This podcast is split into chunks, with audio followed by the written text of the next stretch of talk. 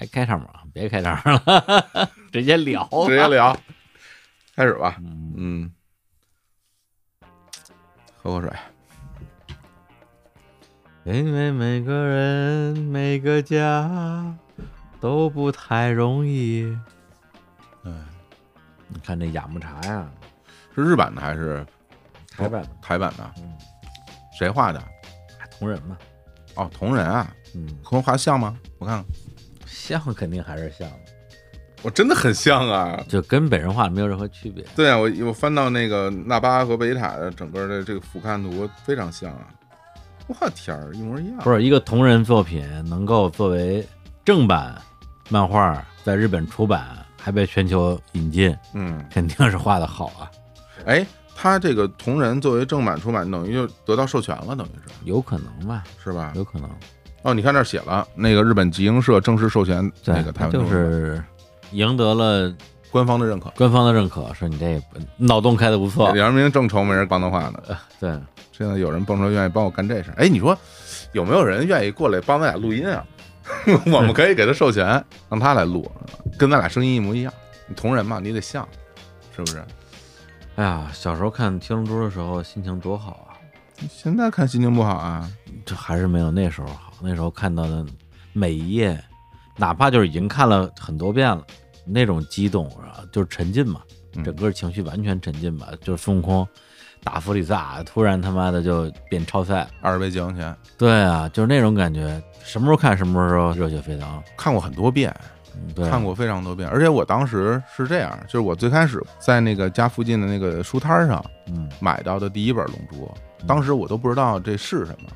所以那个时候我其实我还在看那个《圣斗士》呢，然后有《龙珠》，我印象特别深。我第一本买的是那个黑绸军嗯，大战黑绸军，什么马尔斯塔那本买完之后，我就觉得这东西挺有意思。其实是一没头没尾的东西，里边那什么军草长什么什么水上漂。对，后来就找不同的书摊儿去买我没有看过的其他集去凑，其实到最后怎么凑齐的我都有点忘了。而且我觉得最牛逼就是那，因为那个时候第一是没有钱，第二个是门头沟，它也不是说一书摊儿摆着这么多卷，嗯，每一本都有，对啊，很多时候就不全，这这对。差多了。所以就是你看过的前十本《龙珠》，可能互相都不挨着，对，但是任何一本你打开之后觉得太好看了，都特别好。对前因后果全不知道，对。就觉得我靠真好看，反而其实我后来买到了那个最初的那个头几集的时候，啊我并不是觉得特别好，因为一上来什么老头儿、什么嗯。爷爷，然后这那就感觉哎呀，这个东西跟后边不是一回事儿。对。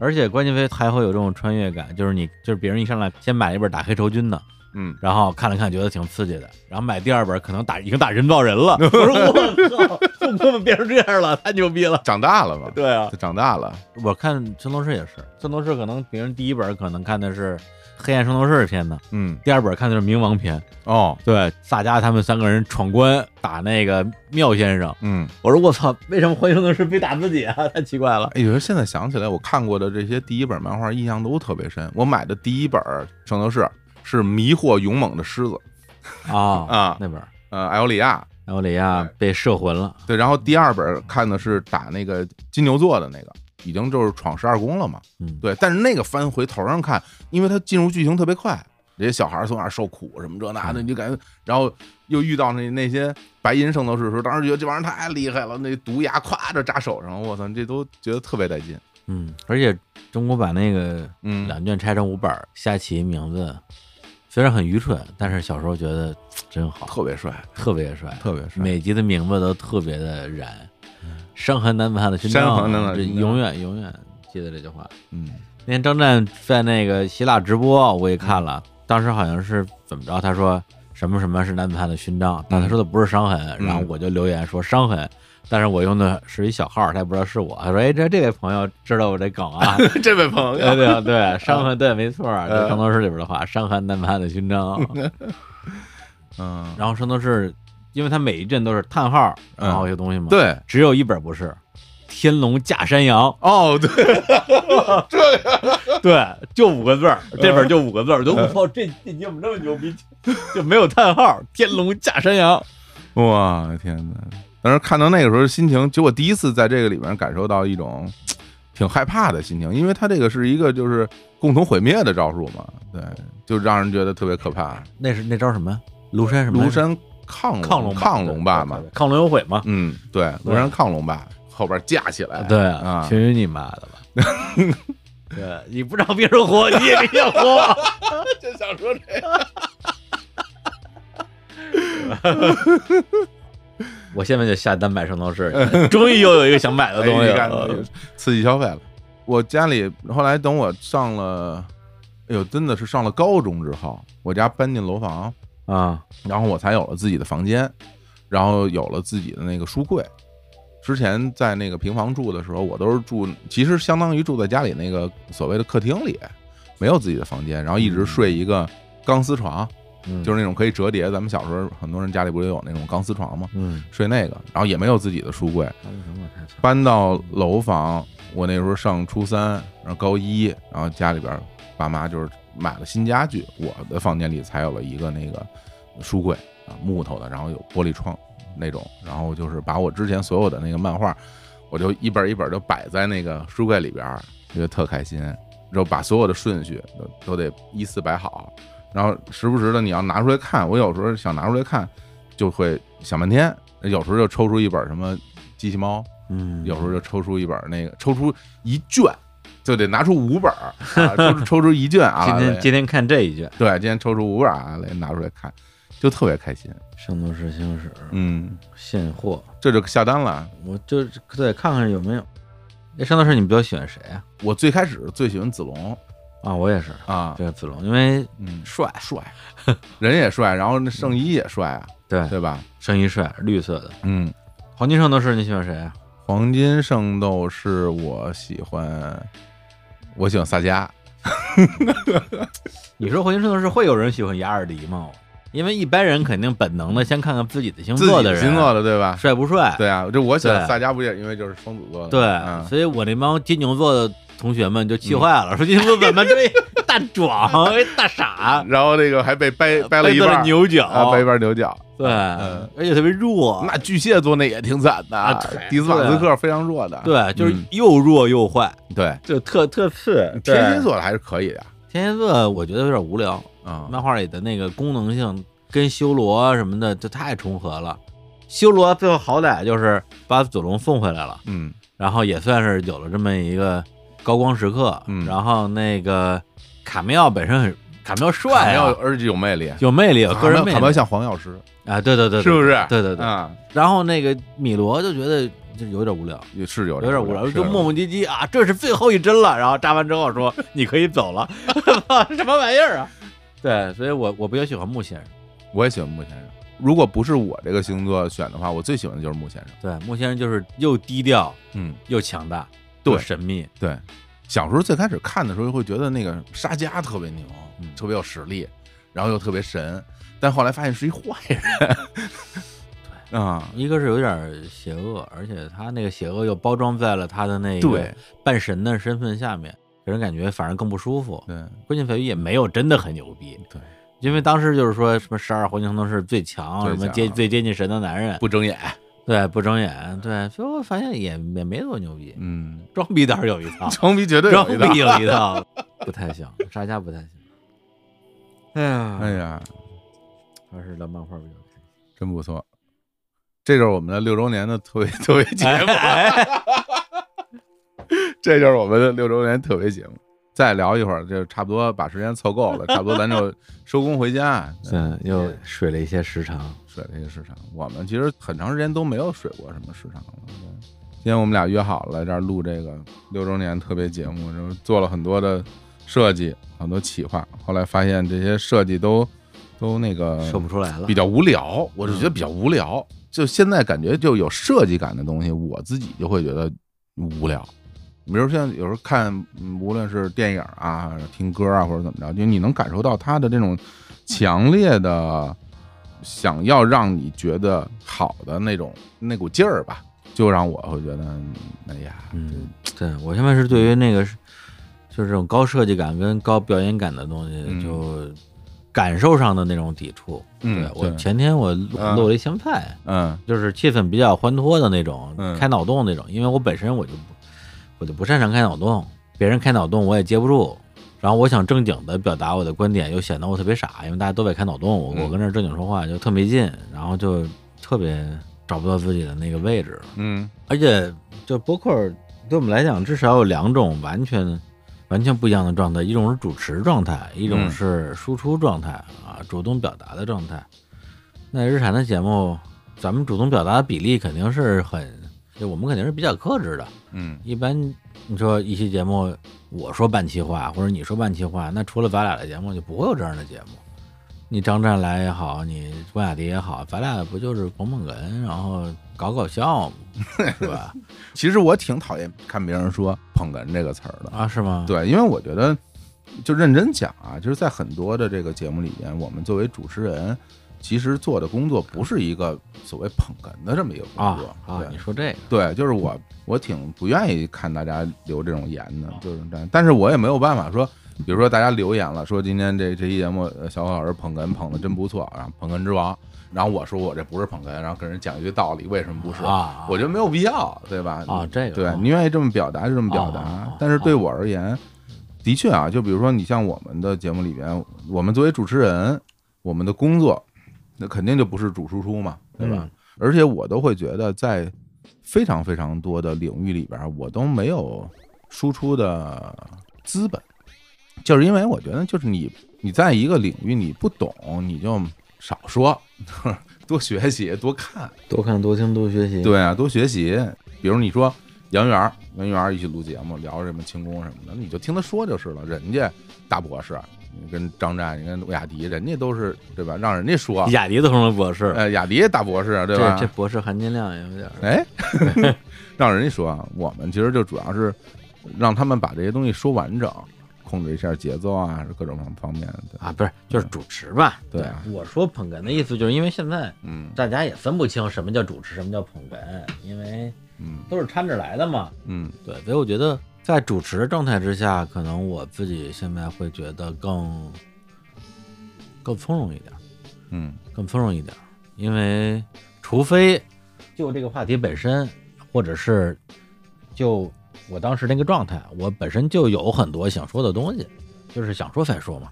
但是那种为了说而说，或者是硬说，我就会觉得不是我擅长的领域吧，而且我完全不想擅长，嗯完全不想擅长。嗯而且有一些主持人本身可能是主持型的，但是他时间长了之后，整个人的积淀啊，反正嗯人的厚度变得越来越高，他也能输出，嗯啊变成了输出型，或者有的人本身就很有水平，嗯，他又能输出又能主持啊，这个很重要啊，比如呃梁文道是吧？我觉得这个是一个大前提。我觉得所有的表达和输出，它的大前提就是你有水平，你得有水平。对，我现在很多的那个主动输出少，就是我自己会觉得我们没有水平。就是咱们真要说讨论一个什么样的东西，我觉得在我没有足够多的素材调查研究所有的这些前提之下，也没有一个很好的让他去理解消化的这么一个过程，我表达出的所有的观点都没有意义，因为他他 不对，就是你嗯我就这么说，比如很多人说这个事儿你有什么看法？我觉得我没看法，我当然没看法，因为我觉得我说的不对，我能有什么看法呀？嗯，我我顶多能表达一些我的情绪，我觉得还是分具体的对象吧，比如说某一个领域，嗯比如说什么轻功、满学，那人家是领域专家，我连《还珠格格》都没看过，我跟人聊个屁啊！嗯我就主持就完了嘛。嗯但如果是一个特别具体的事儿，比如说就是咱们眼前这本书嗯啊，比如说哎《人类群星闪耀时》这书我看了，看完之后哇，我有很多的感受，感受，我想分享分享，嗯那也能分享。嗯啊，如果是跟一个大家，比如说研究茨威格的专家，我们也可以聊聊啊。我就说，哎，这茨威格老师的这个作品都有哪些特点啊？你最喜欢他哪个作品啊？啊，为什么呀？啊，就是就这个，我觉得啊，就是我说我能说的吧。对。然后与此同时，我觉得现在就会有一个问题，就我会觉得大家现在其实是有一种反权威的一种一种心情。就无论这个人，你也不管他是有什么建树，只要他说一东西，你可能就从根儿上就觉得，哇塞，你说的不见得对。就是 反正看到很多类似于诸如这种表达，我有时候心里边会觉得挺烦的，就是会觉得哇，你这个你就啥也不懂，你过来就质疑所有的这些在这个领域有那么多深耕啊、建树的这些人，就觉得挺愚蠢的。嗯，你是说那些雍正粉儿吗？这只是其中之一啊，这这这的确，这的确嗯，没想到，没想到还会有这种帝王粉，吓一跳。你你还是上网上太多了。我像我这种不太上网的人，就眼睛干净点儿。对我现在真的不太上网，微信对我来讲就是一个网络寻呼机，嗯收拾消息，网上的那个冗余信息太多了。嗯但是说实话，我也我也我也烦。就如果真的能把上网省下来的时间全部用来干正事儿，就是我嗯认为的正事儿，学习、生活、玩儿，嗯那也行。但是有时候把这时间省下来之后，也没那么容易就把它能够很顺滑的投入到一件我认为有价值的事上。很多时候人也是在那种好像有点呆的状态，特别是在城市吧，城市里待的时候，很容易人人进入那种既没干什么事儿，也干不了什么事儿。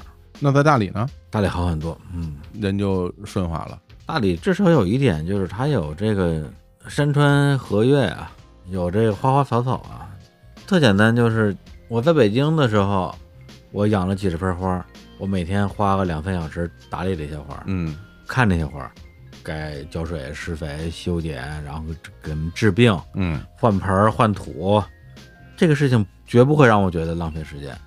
对，如果我在这过程之中，我还能再听点什么有意思的东西，听个八分。听个八分，对、哎 对，那肯定嗯就感觉更更好，嗯，身心双陶冶嘛。愉悦了。对，然后如果我没有同时做第二件事儿，仅仅就是，甚至我都没有干什么，比如说咱们公司大理院子里边儿也到那个园林嗯。弄了一下嘛，哪怕我就是过去看一遍，然后用手摸一摸，把一些那个树上掉的叶子把它剪下来，嗯。清理清理。重点不为干活儿，就是你在近距离的观察美、欣赏美、接触美的过程之中，嗯。你自己就觉得特别好，对，就好像每天傍晚就会是晴天出晚霞的时候，你花半个小时看晚霞，也不会让你觉得这个时间浪费了，对，所以感觉就会好很多吧。因为前一阵子就是我们去了一趟嘛，嗯公司同事什么的，嗯然后我也是头一回去，然后其实去之前我看过一些，就你拍照片嘛，对，从最开始你选这个地儿，当时也给我拍照，嗯后来等它就石头差不多了，然后也也拍照。然后其实对于我来说，我没有什么概念，嗯就是我完全没有，因为我不知道它在哪儿，然后我也不知道它边上是什么样子的，我也不知道它是一个什么样的规模，然后我也不知道我走进去之后是一种什么样的心情。然后这次是一个完完全全的一个从零开始的一个初体验。我去之前其实怎么讲？你说是会很期待吗？我觉得倒没有说没有说有多期待，因为我不知道期待的点在哪。但是当我真的就是比如下了车，然后往里走，走到门口的时候，给我第一个感受就非常愉快的感受，就是因为门口有有有一片竹子，我特别喜欢竹子，哦，对我非常非常喜欢竹子，就是所有的植物里面，你说让我选择我最喜欢的，我都能说出来，我我可能最喜欢竹子。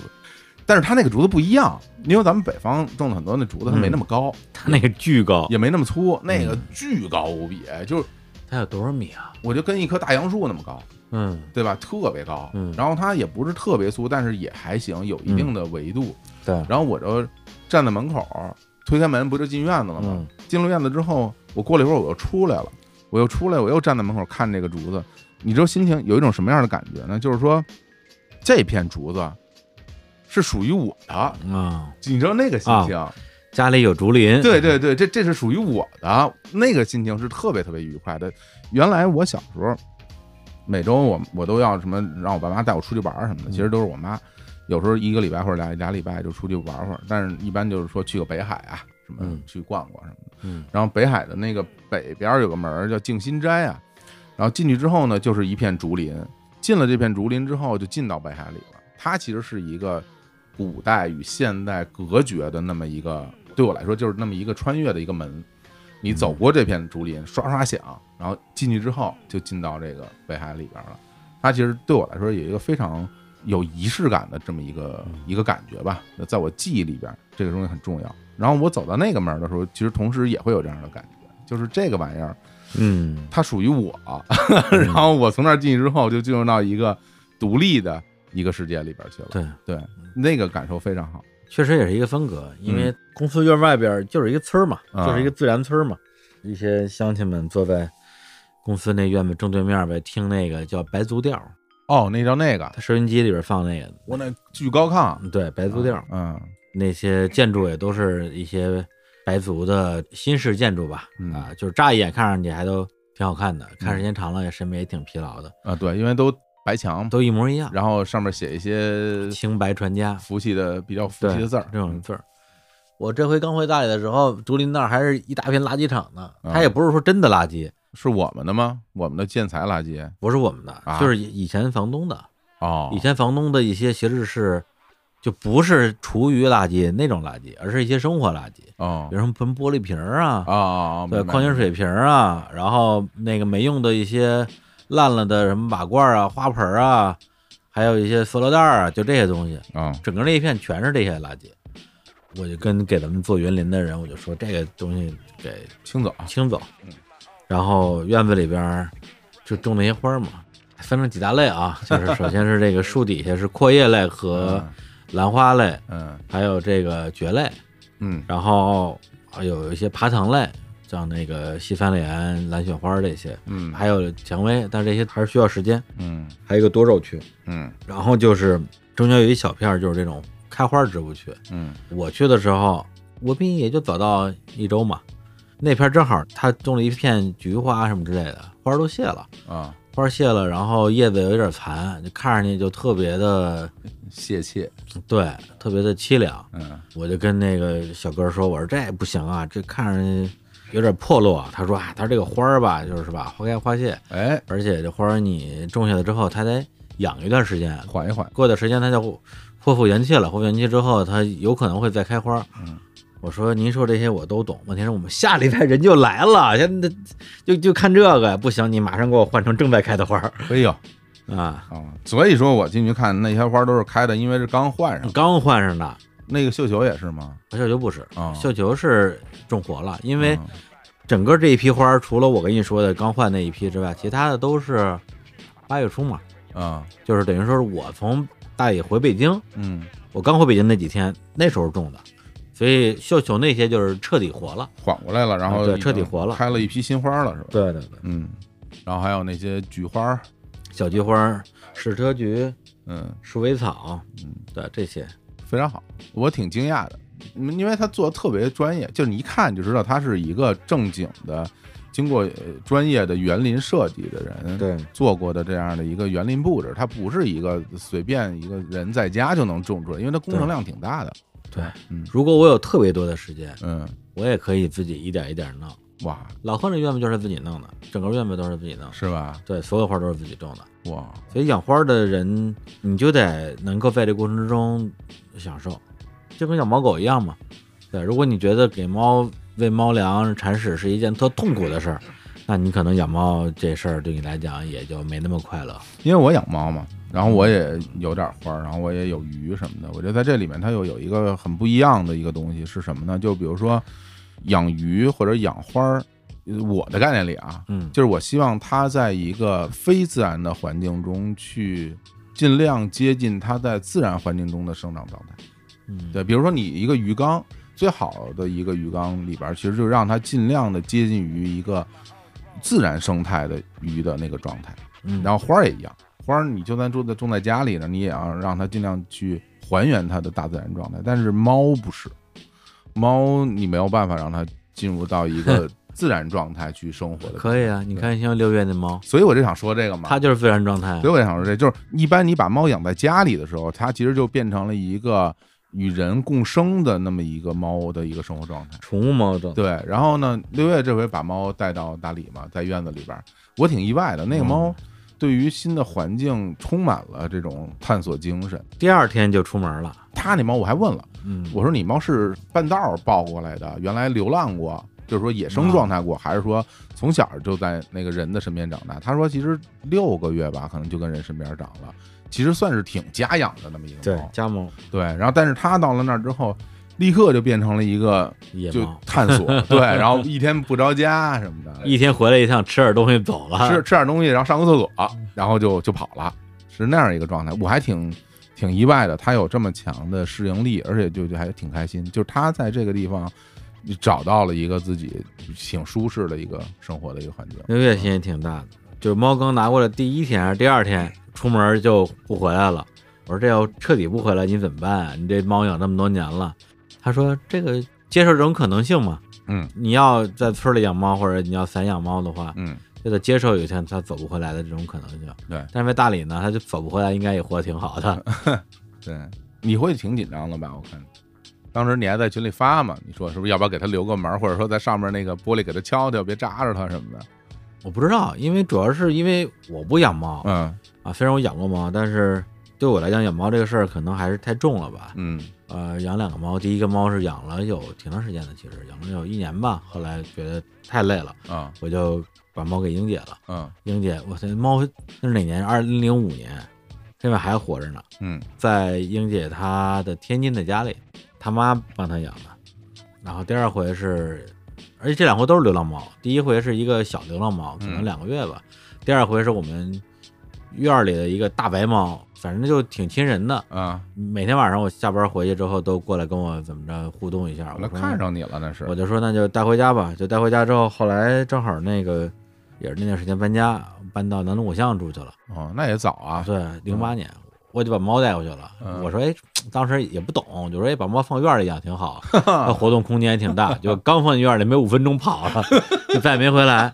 所以说实话，对我觉得跟这可能有关系。嗯就这个事儿，就让我觉得说，就我在这个过程中有没有做错什么事儿呢？啊啊，你对吧会想这个哈，比如说我从一开始，我是不是不应该把它捡回去？嗯我是不是从一开始就不应该参与他的人生，就让他跟那儿该怎么着怎么着就完了？嗯捡回去之后呢，我是不是就应该把它一直关在楼房的房间里边，给它好吃好喝伺候着，然后每天给它干这种养猫人该做的所有事儿，嗯而不应该把它又带到院儿里去？那他妈他从院儿里跑了之后，他又变成流浪猫了。那他从上一段流浪到下一段流浪之间，我到底扮演什么一角色？就是我纠结的点会比较多。而六月这个，他又是自己从小养到大，养了很多年的一个猫。嗯对，如果说哎高高兴兴我要带着大理去，而且坐飞机，结果带到大理第一天就丢了，我甚至都会觉得说，我这里边是不是有我的责任？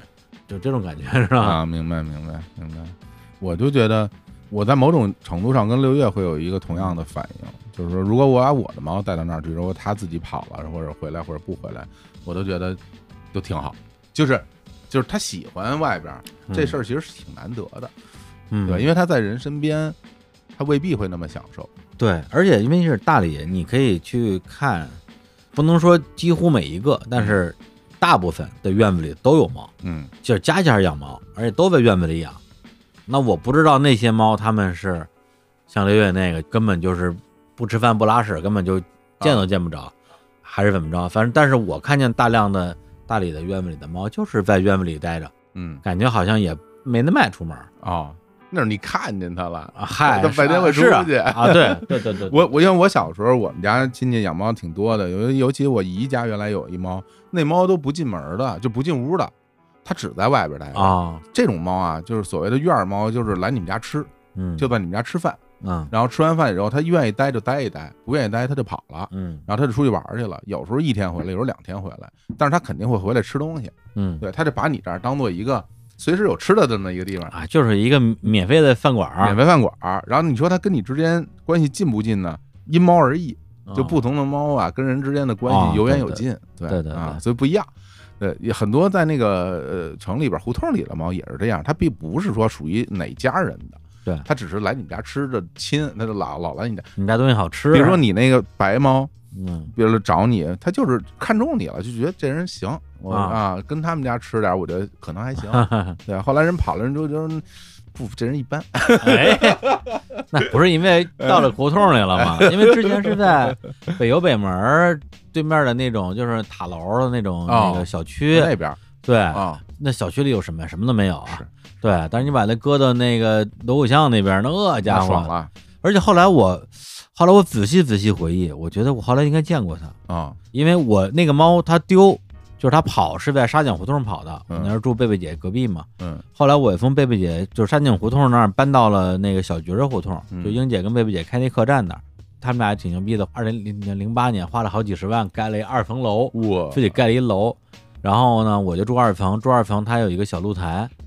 对，有一次我在小露台上是晾衣服还是干嘛，我印象中我看见一个白猫在离我也就几米的一个房顶上跟那晒太阳呢。嗯对，应该是它，长得很像，就一模一样。啊，所以那个如果是那个猫的话，我就觉得说，嗯，可能还挺好的。是，对，嗯，能够有自己的这个真正喜欢的生活空间，对吧？对，对，但我其实，在咱们院子里边，我最意外的就惊喜的就是你弄了一个那个鱼池，嗨，因为我特别喜欢鱼，嗯就我发现，就所有的我养过的这些东西，我养的东西不多啊，嗯但我觉得我最喜欢的就是养鱼，我是真心喜欢，金鱼吗？就是热带鱼，热带鱼，热带鱼啊，，对。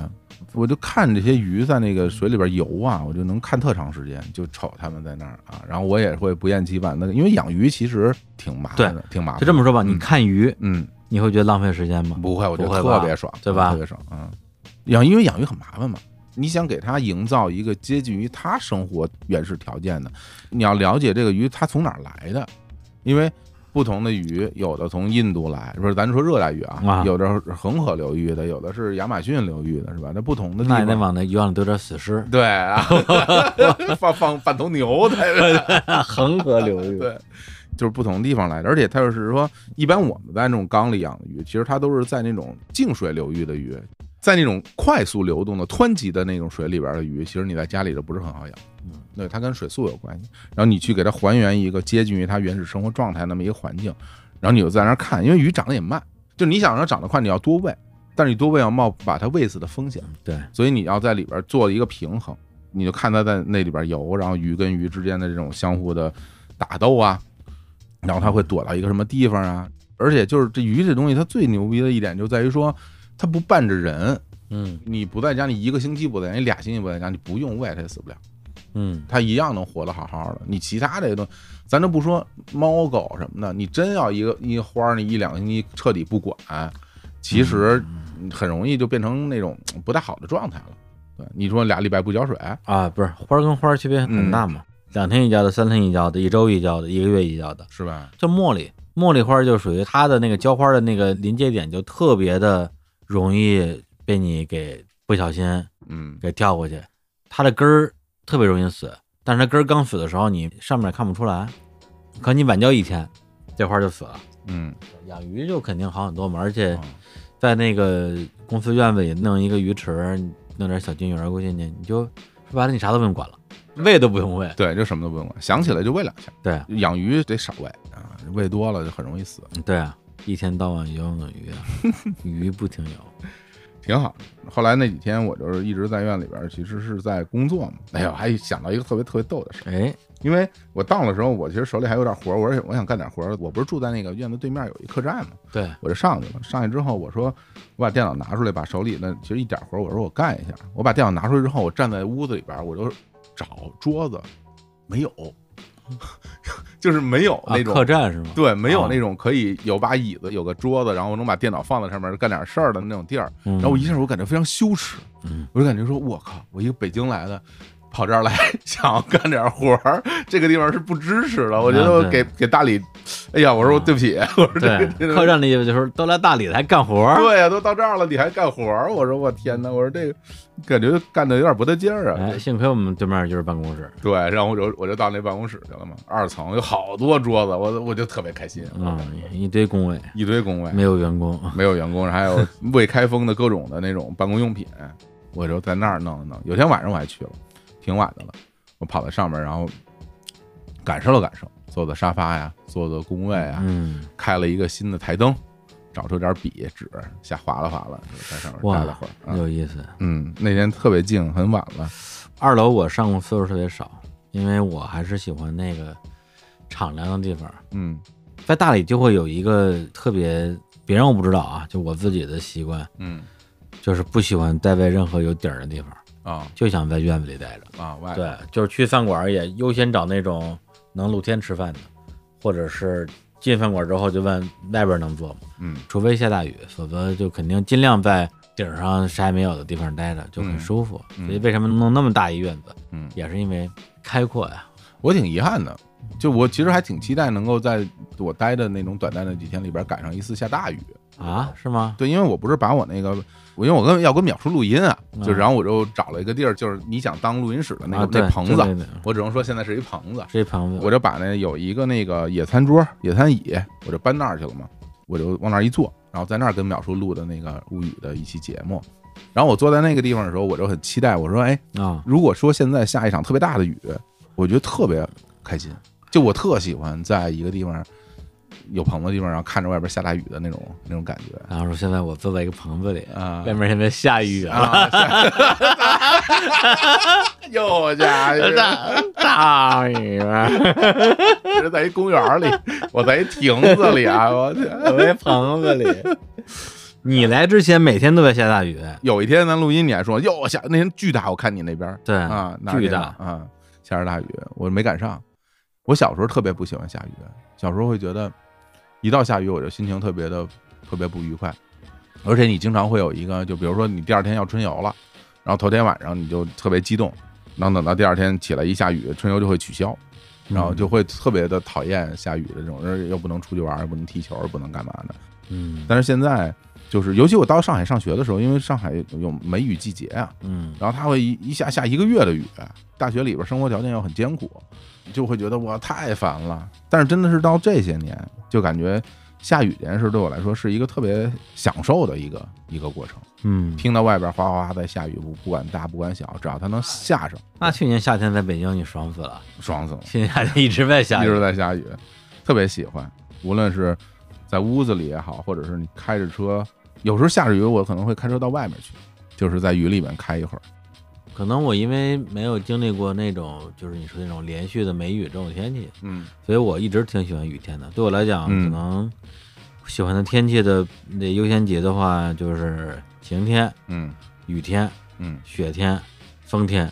哦，你把雪天会排在前面了呃，雪天比风天强啊，啊，我这是排序啊。然后最不喜欢的就是阴天，阴天。对我对阴天完全没有任何抵抗力，哪怕在大理给我整一大阴天儿，就是晴又不晴，雨又不雨的，我这一天可能就都不想出门儿，心情不好。把帘儿一拉，我就去看个片儿什么的，就哦就尽量就别看它，对嗯我受不了阴天。但是好就好在大理的阴天非常少，嗯就是晴天儿雨天儿是比较多的，嗯风天儿也很多。然后下雨天儿的话，也有那种说连着下二十四小时的那种情况，但是更多的还是阵雨。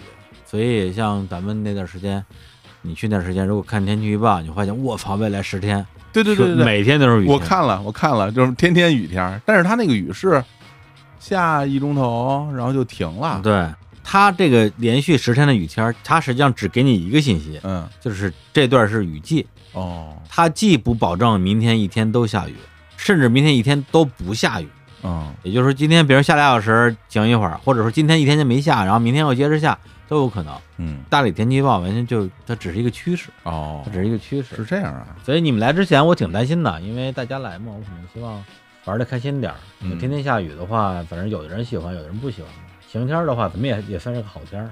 如果你们来头三天全是大晴天儿，我就觉得哎，这挺给面子，挺给面子的。我喜欢晴天，晴天，嗯然后雨天，然后我不喜欢下雪，我很讨厌下雪，啊，真的呀，我特别讨厌。还有人不喜欢下雪，惊了，对，惊了。我怕冷，然后看到下雪，我心情就特别差。下雪不冷，化雪冷。都都这这下雪是那是相对比较而言，对，我我很不喜欢下雪，然后刮风。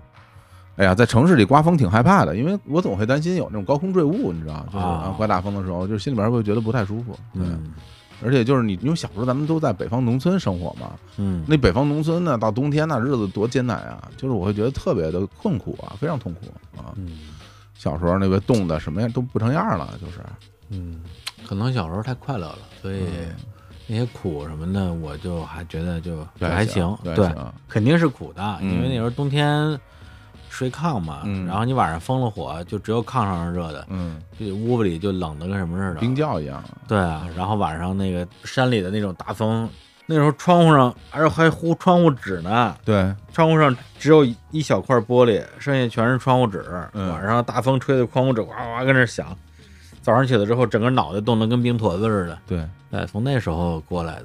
对，我记得我小时候上学骑自行车就上初中了嘛，上初中，然后有的时候早上起来，那时候就是你睡醒一觉之后吧，很多时候头发特别乱，头发特别乱呢，我就很烦，我就特想就是给它捋顺点儿，然后你就会有时候就抹点水给它弄湿点儿，然后重重新弄的，然后就出门了。出门一到学校，脑袋上就是冰，嗯，然后坐在屋子里边儿就顺着脖子往下流水，屋里有暖气，然后就往下哇哇开始流水，一边上课一边拿手去擦那上面的那些那些挂了的水，变成超级赛亚人的特兰克斯，所以就特烦。就我就对于冬天，然后有时候大家说出去旅游，说到哪儿看看雪，我说我的妈呀，我不看，我 我我我完全不想看，我就想在特暖和地方待着。嗯，大理有一种雨天不太行，就是嗯。冬天的雨。哦，，November rain，哎呀，对，冷，太冷了，冬天下雨确实太冷了，人就会很颓。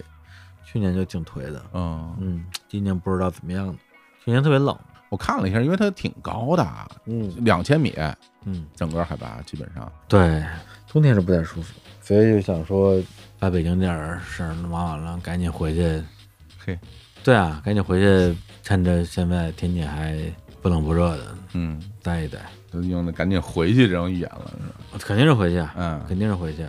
现在我两边都是回，嗯回大理就是回大理，回北京就是回北京。嗯就大理也不是异乡，北京也不是异乡，嗯，就这种心情，我觉得还行。那挺好呀。对就是等于说你嗯每离开一个地方的时候，嗯都会有一部分不舍得走。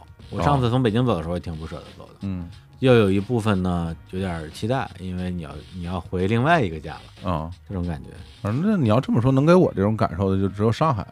嗯就是我去上海，我不觉得我到了一个陌生的地方，就是我对那儿的一切都很熟悉，一年四季所有地方的样子，对我来说就是最熟悉的地方。甚至其实对于很多的城市细节，我对上海比北京还要更熟悉，因为在我在北京没有那么疯狂的转过啊，到处都去啊什么这种东西。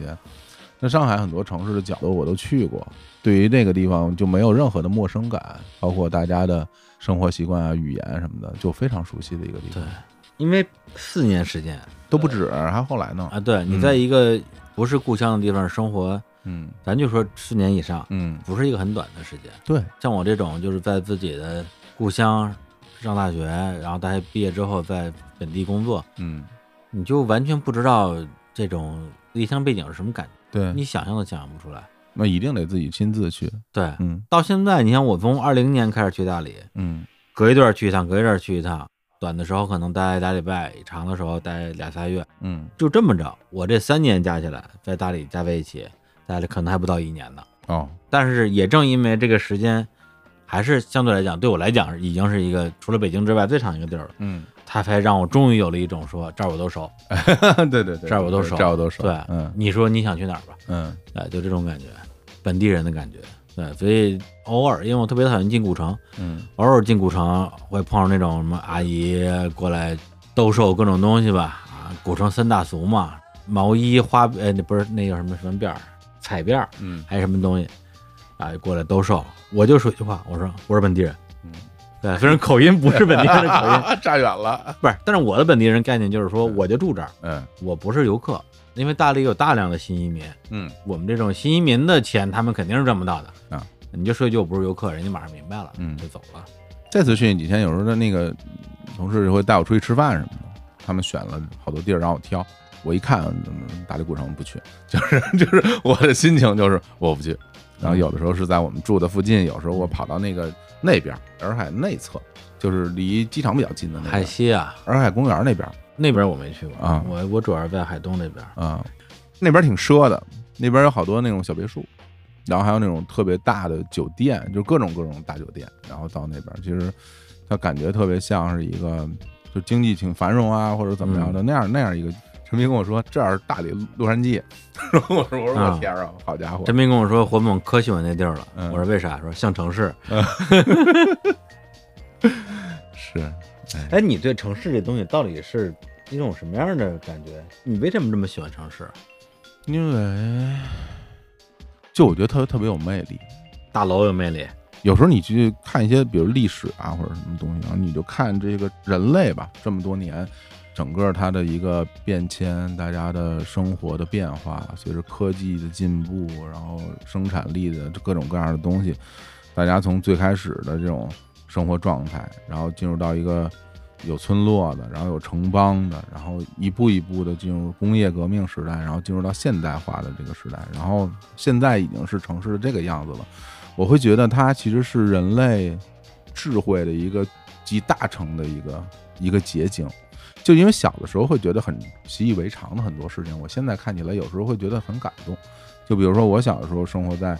呃，一片小区里边，你出门啊，有坐公交车吧，有公交通灯吧，有这那的。然后现在，我经常在路上看到一一片路灯，或者看到一个大楼，我都会觉得特别 特别了不起。就是这些东西，是人类这么多年的智慧、努力，然后以及所有的参与设计、施工、建造的人的那种那种很小的贡献。因为人类其实挺渺小的，在这样的一个很大的一个建筑物的面前。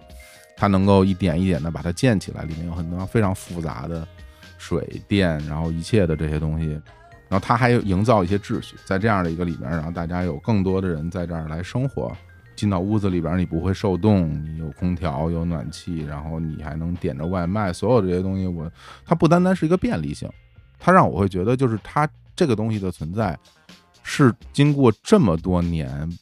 不知道多少人所有的智慧努力，才有了这样的一个城市。我觉得它特别的很棒，它对我来说是一件非常精美的、了不起的作品。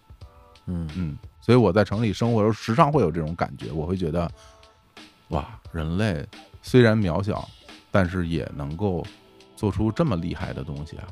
我现在是这样一种感觉，会多。嗯嗯。我觉得我我我我肯定是在非常漫长的时间里边享受城市的这种生活的，嗯，无论是改善了这个家庭居住条件，平房搬楼房有自己的卧室，还是二十多岁在北京是吧？嗯，每天文艺，每天摇滚，看演出，嗯，看话剧，然后。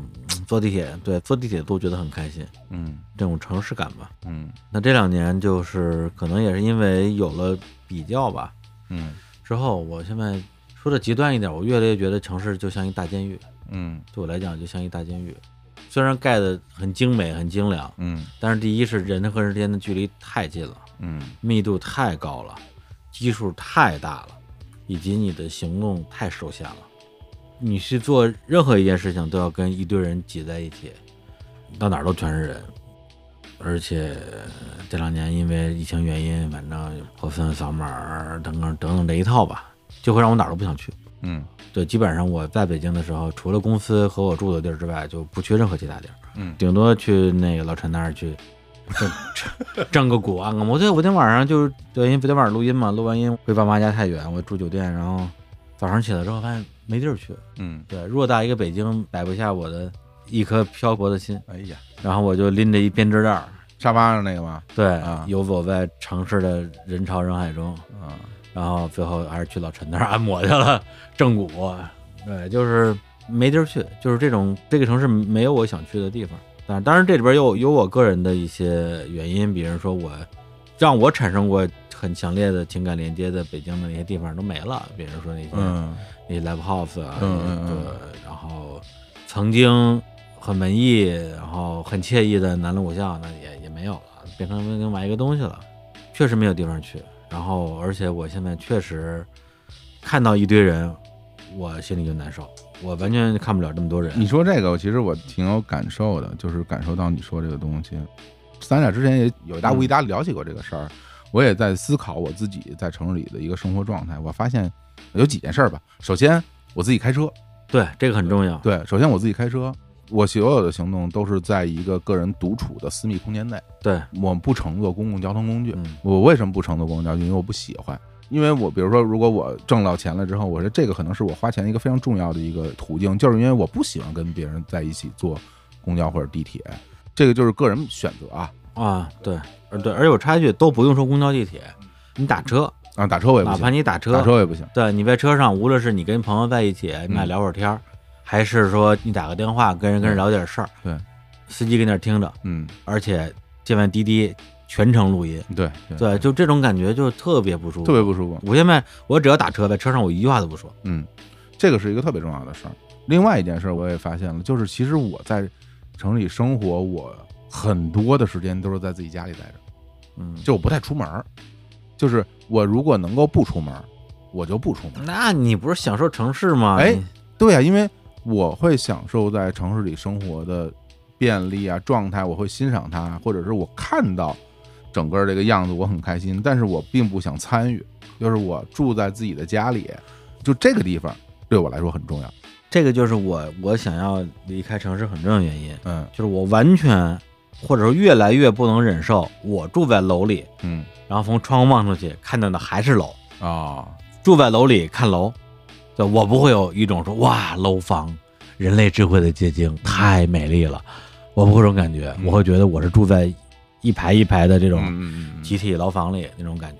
但是你在乡下这种地方，嗯，你就能找到这样的地方，你从从你窗户里望出去就是蓝天白云、苍山洱海。我明白，这我明白，对吧对，比如我在家里，我会把家里布置的就让我很舒适的一个状态，所以我的心情就会觉得，哎，大家或许也可以在自己家里找到自己的那么一个快乐的地方。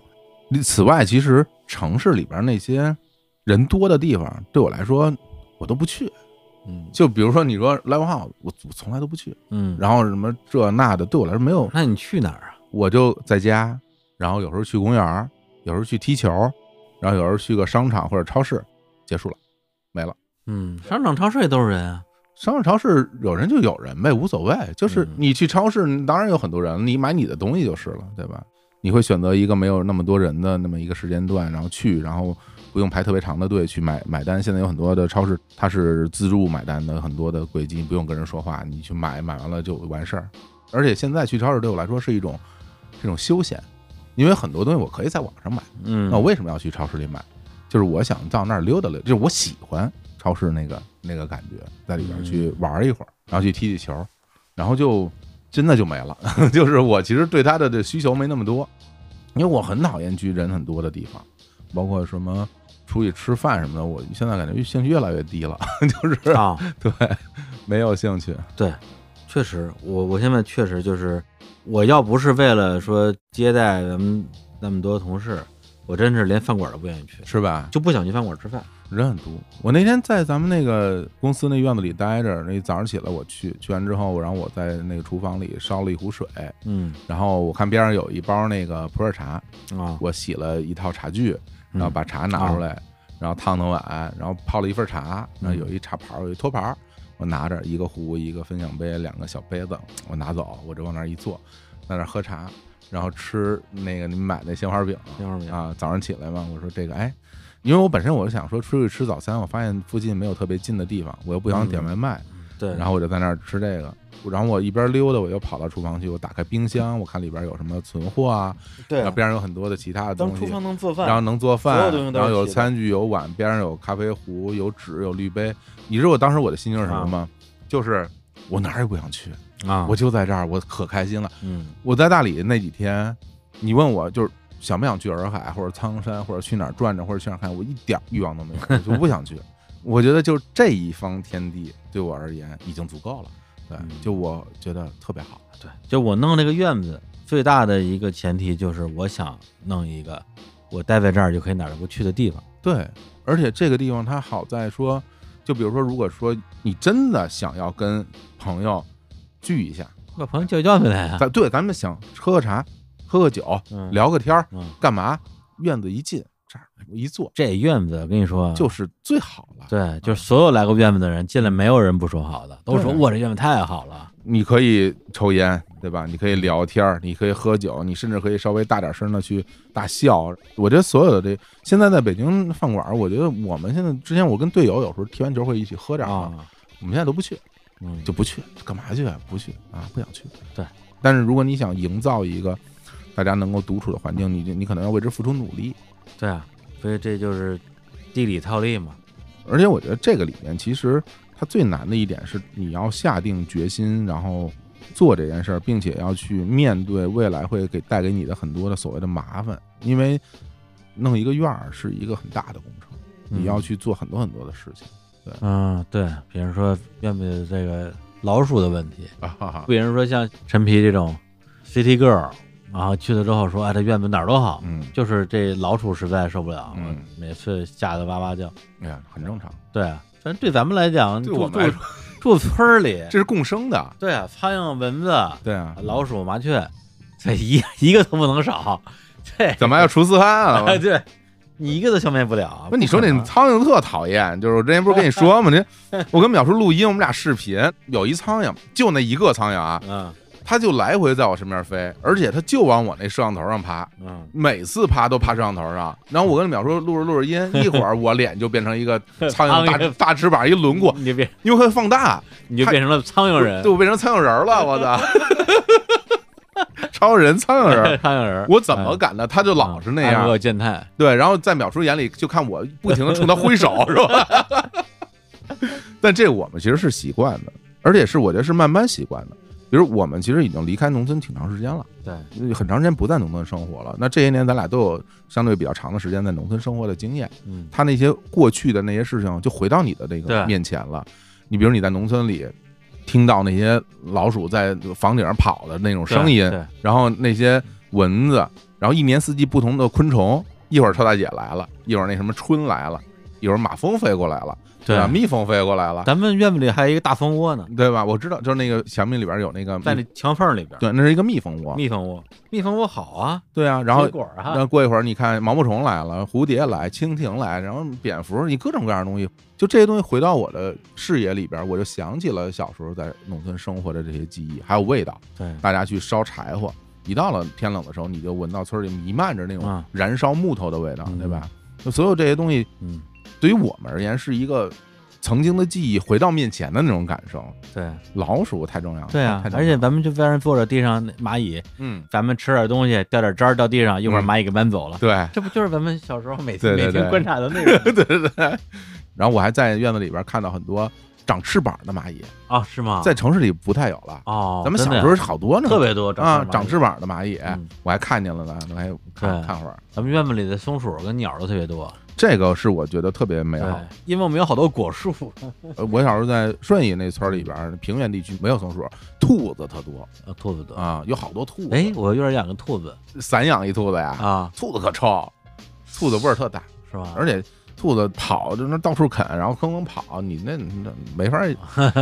原来在农村，兔子不是很受欢迎的一种东西。哦，嗯嗯哎，养一那个，啊我养一蜜袋鼯怎么样？鼯鼠，夸夸夸飞，哦，那个那怎么样能滑行的那东西，对在树枝间来回来回飞。，对，那东西能在这种环境里养吗？不知道，我得研究一下我，告诉你，这什么东西？原产地。什么东西最好养？你就咱们那边儿有一地儿，你圈一个，你养几只鸡，这好啊养鸡很有意思啊。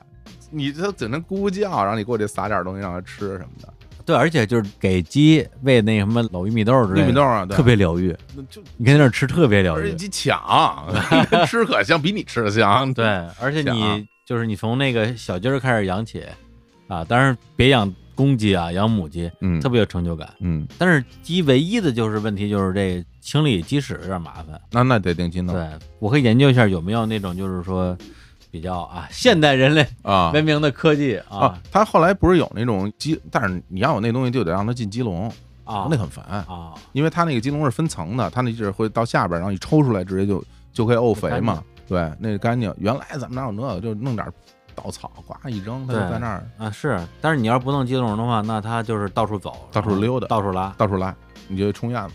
嗯，冲院子。小时候我们家里有鸡，有鸭，有羊，小时候我们家主要养鸡、养猪，养猪养鸡养猪，啊每家有个大猪圈。哦，那就是到过年时候吃呗。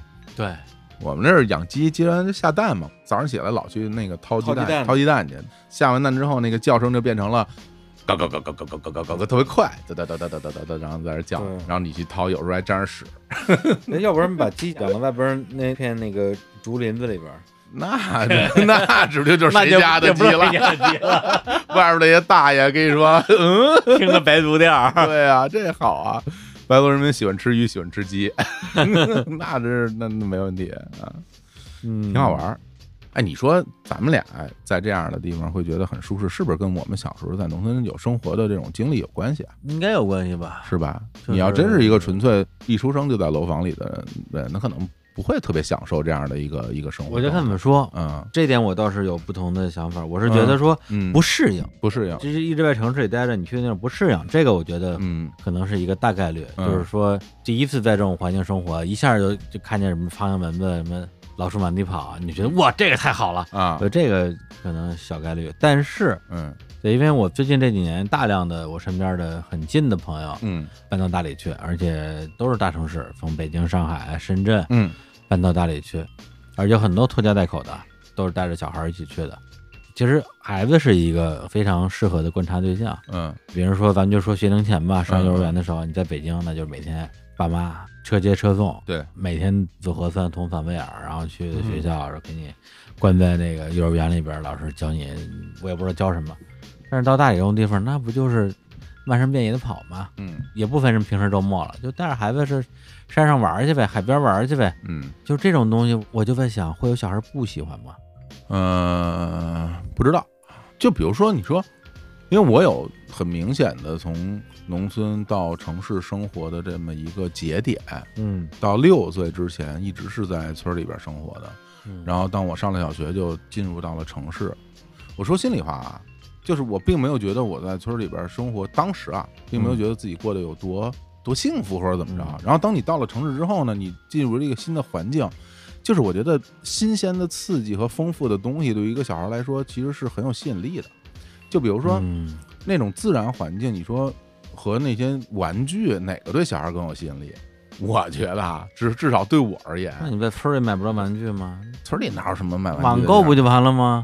那时代不也不一样了？对，我觉得时代不一样了嘛，嗯我也不知道，就是我并没有觉得这两者之间我哪个会更喜欢，哪个会更不喜欢。村里有村里的好，你到处跑，然后没人管你，跟这个就是小时候就说玩各种各样的虫子嘛，跟大自然在一起，每天就狂对奔，对对，这就是我现在，就是我这两年我自己的一个个人的个人的，你可以说是一种坚持或者是一个迷信。我觉得人就应该多跟大自然在一起，嗯也别说什么道理，嗯咱也不跟那追根溯源找什么原理。对我觉得就应该嗯就应该，因为人人是从这个地方来的，你跟这个地方多相处，对你就是会有很多的好处。呃，这个是肯定的。我觉得对你来说有很多好处是一定的，而且就是大家如果真的在农村生活啊，就是你会有一个特别直观的感受，就是你会发现你每一天会走很多路。嗯我说，如果咱俩只在那个院子里待着，一天走一万步玩似的，嗯，因为你从你屋里边室内，你走到厨房，你就走一阵儿，咱这咱们院子太大，对吧？然后嗯 因为你要不停的走，因为它不在一起。比如你在城市里边，你去上个厕所，走两步一推门进去了。你在一个村里边，很多时候你上个厕所其实走一阵儿呢，然后又走厨房，又走楼上，走楼下，又走这儿走那儿。你每天其实有好多地方你都要需要啊去、那个去走。咱们的剪辑老师嗯，在大理住一室一厅，哎，对，他上厕所都嫌远，那都嫌远，那都嫌远。他那特近，我 对啊我看过同样房型啊。对啊，他都嫌远。哦，对对对啊，对他，我觉得可能是正好是就是另外一个典型儿。嗯，对，但是就是说他有他欣赏的地方，比如说他他坐在他的办公桌前，嗯然后望着外边的这个这个呃对，嗯就是环境嗯，然后风云变幻，朝霞晚霞，就他也觉得很美。但是你让他花大量的时间去这个融入大自然，嗯他可能确实没没有这么强的动力没兴趣没没兴趣。没兴趣。我很能理解他的心情，嗯就是如果在那样一个环境里边，让我一直待在那样一个房子里，我也觉得挺好。嗯那你说让我在院子里待着好不好？也好啊嗯，就是各有各的好。啊，对我来讲最低限度嗯得有个院儿，啊，得有个院儿，得有个院儿。对，所以我在大理，头上得有一片天哈。，对，头上有天，然后底下有院儿，嗯窗外有 view，嗯，然后天台有景儿，那就 挺奢了，但是挺奢的。嗯也不贵。嗯，你要找正常天在大理也不贵。对对。对，这就是为什么我要去这个地方。咱们这露台就挺奢的，就我觉得那个东西是一种奢侈。嗯无论在什么样的地方能有一个二层的露台，其实我觉得都是一个奢侈。嗯嗯，农村也一样。你想，咱在农村原来哪有什么二层露台啊？对，你包括南方，很多人南方的朋友，他们家可能都是二层，因为一层潮湿嘛。那真正的进了二层也是房子，你在房顶上再弄个什么东西，很多人不会去弄的，因为它很麻烦，麻烦。它很麻烦，它不是大家生活的内容。对，但是对我们来说，那个东西就好像说，你说你在北京二环内那很多地儿胡同里边，呱上面有一露台，嗯那个地方都是最抢手的地方。对吧？那都是最美好的地方，对吧鼓？楼东大街有一家咖啡馆，忘了名儿了，我去过两次吧。就是它在二楼有一个露台区，嗯等于说就是头顶就是天，嗯，在露天喝咖啡，非常好。然后你往下看，就整个这片胡同区都能看见，哇，嗯爽死了！对，那小富哥他那个那个咖啡店啊楼上不就是吗？方家嘛，啊，我在那上面坐着就感觉特别舒适啊。对，姜文拍电影不也都在房上跑吗？嗨，那真的，这那个是一种美啊，是一种大家觉得非常愉快的那样一个、嗯一个状态。对，所以整这么一院子，基本上嘛，你看，就是我走前一天嘛，嗯，你不是跟那儿干嘛呢？啊，你跟淼叔刚录完节目，刚录完节目，然后我就在院子里边儿，就是其实我啥也没干，我就走过来走过去，走过来走过去，摸摸这个花儿，啊然后那边儿那个我基本上每天上午都在干这个对事儿。对啊，就就让你走过来走过去就很开心。对啊，我每天上午都，我一般八点半来钟我就起来了，起来我就从我的那个客栈出来，我就进咱们院子，啊然后我就泡茶，泡完茶之后就从这头溜到这头看看鱼，然后就去摸摸那些草，嗯对摸摸那草手感非常好。对自己养花儿有很大的就是你可以摸，对啊，随便摸，特别爽。抬头看看结的果什么的，我很期待明年春天，因为我们有有李子，两棵李子树，一棵桃树，一棵梅子树，嗯两棵柿子树，嗯两棵梨树。嗯，对，你想想到明年春天的时候得得多好看，明年春天时候全都开花，梨花和那个桃花会早，嗯就能先看一批，李子花对，也会开对，一批一批看。啊，然后我不知道那个柿子是是什么时候，柿子花什么样没见过没怎么。注意过，感觉都是绿油油的叶子，啪就开始长柿子对。，要不然他们就是还差棵石榴树，想想想办法。海棠其实可以弄一个，如果可以。海棠树吗？对啊，海棠树也结果，而且那花期哦会错开。桃花那个梨花开败了之后，海棠花长像樱花一样粉的，很漂亮。嗯院子里的地儿地有点不够用够了，用，得刨再刨块地出来了。对，就不是地儿不够用了，嗯是地不够用了。地不够用了。对，因为全都铺了水泥了，对再往下就得刨水泥了，对也没啥不行。你之前做那个的时候，他刨水泥了吧？没有没有，花坛那一条啊因为有树，那地儿本来就是通地的，哦，那行，那本来就是通地的，但是就是靠办公室那边儿就是多肉区，嗯。还有那个蔷薇，嗯，还有蓝雪花这几片儿是垒起来的土，然后底下就那么高，底下就那么高，哦。但是那个土对他来讲够了，它相当于大花盆嘛，花儿就够了。对，大花盆嘛，嗯那也足够了。你要是这样的话，结果的时候就有好多鸟过来。我小时候特讨厌鸟，为什么呀？就很烦，就特别讨厌。就是这鸟这东西吧，有时候因为我们家原来院子里边有那个枣树什么的嘛，嗯那鸟就老过来叼。那有鸟特逗，就是它其实叼了一个东西来的，嗯你知道，就是啊，就它本身叼了一个东西来的，哦然后到你这儿，然后它要叼别的，然后它把东西扔地上啊，嗯，就是它一会儿叼一这，啪掉地上了，然后它咣咣咣开始叼你的枣，然后走了以后，然后又又又叼一什么东西了，野果了，啪又给扔地上，它有有时候还扔你脑袋上，然后那鸟在那树上又拉屎，这不就是帮助这个植物 播种吗？对，对，鸟真是傻了吧唧，挺愣的咱的，们咱们院子里鸟特别多。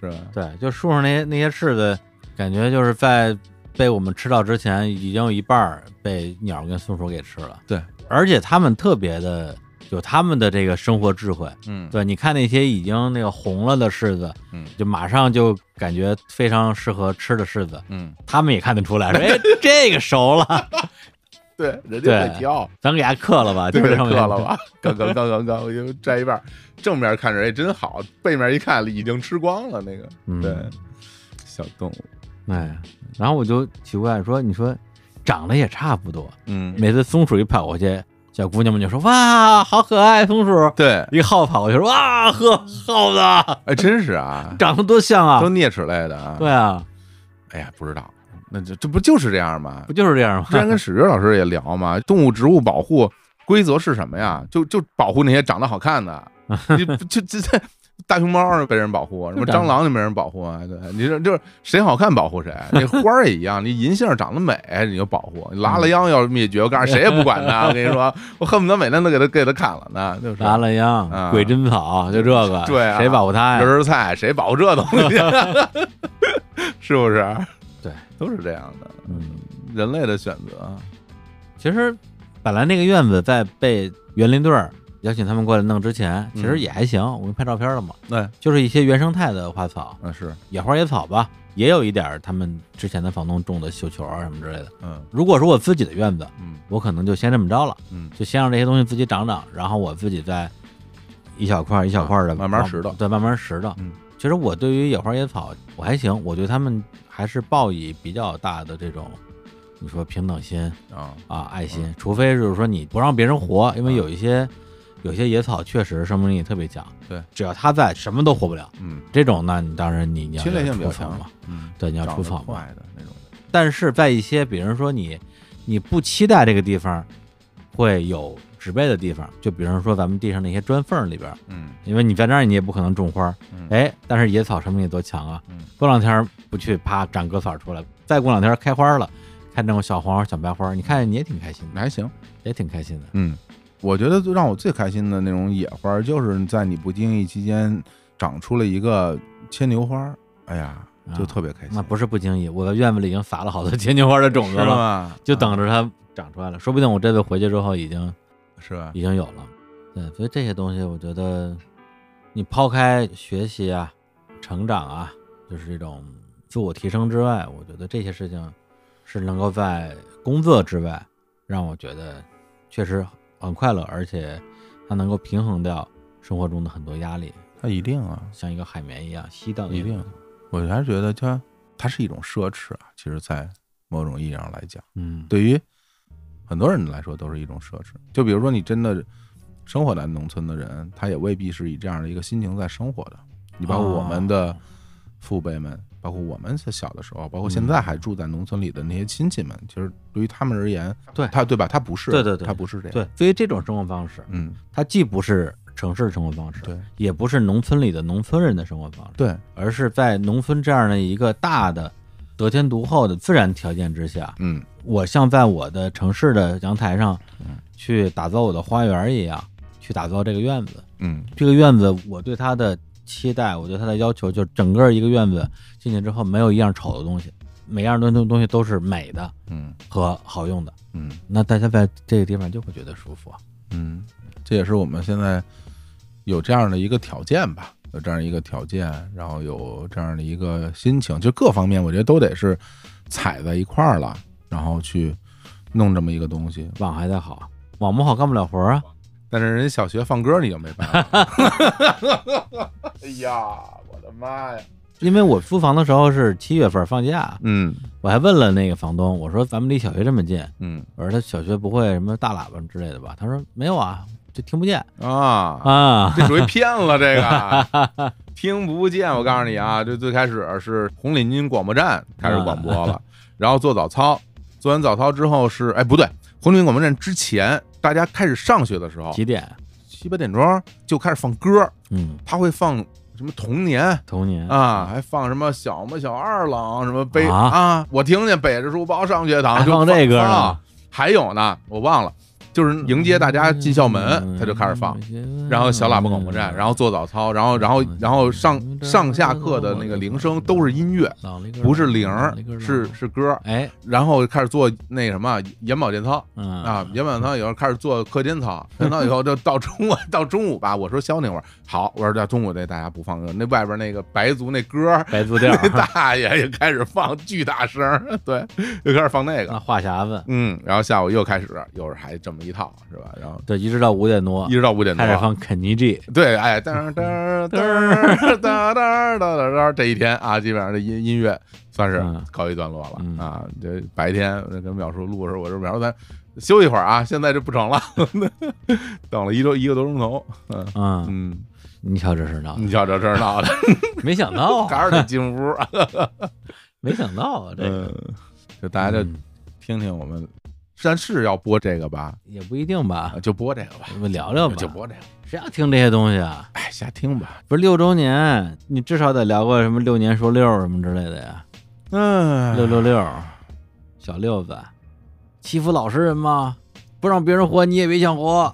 又来哎。了，哎呀，我其实没什么感觉，说心里话，什么没有什么感觉？就对于这个六周年这件事儿，我其实给我带来的感觉几乎就是零，就我没什么感觉，嗯，这还真是一句老实话，嗯我也没什么感觉。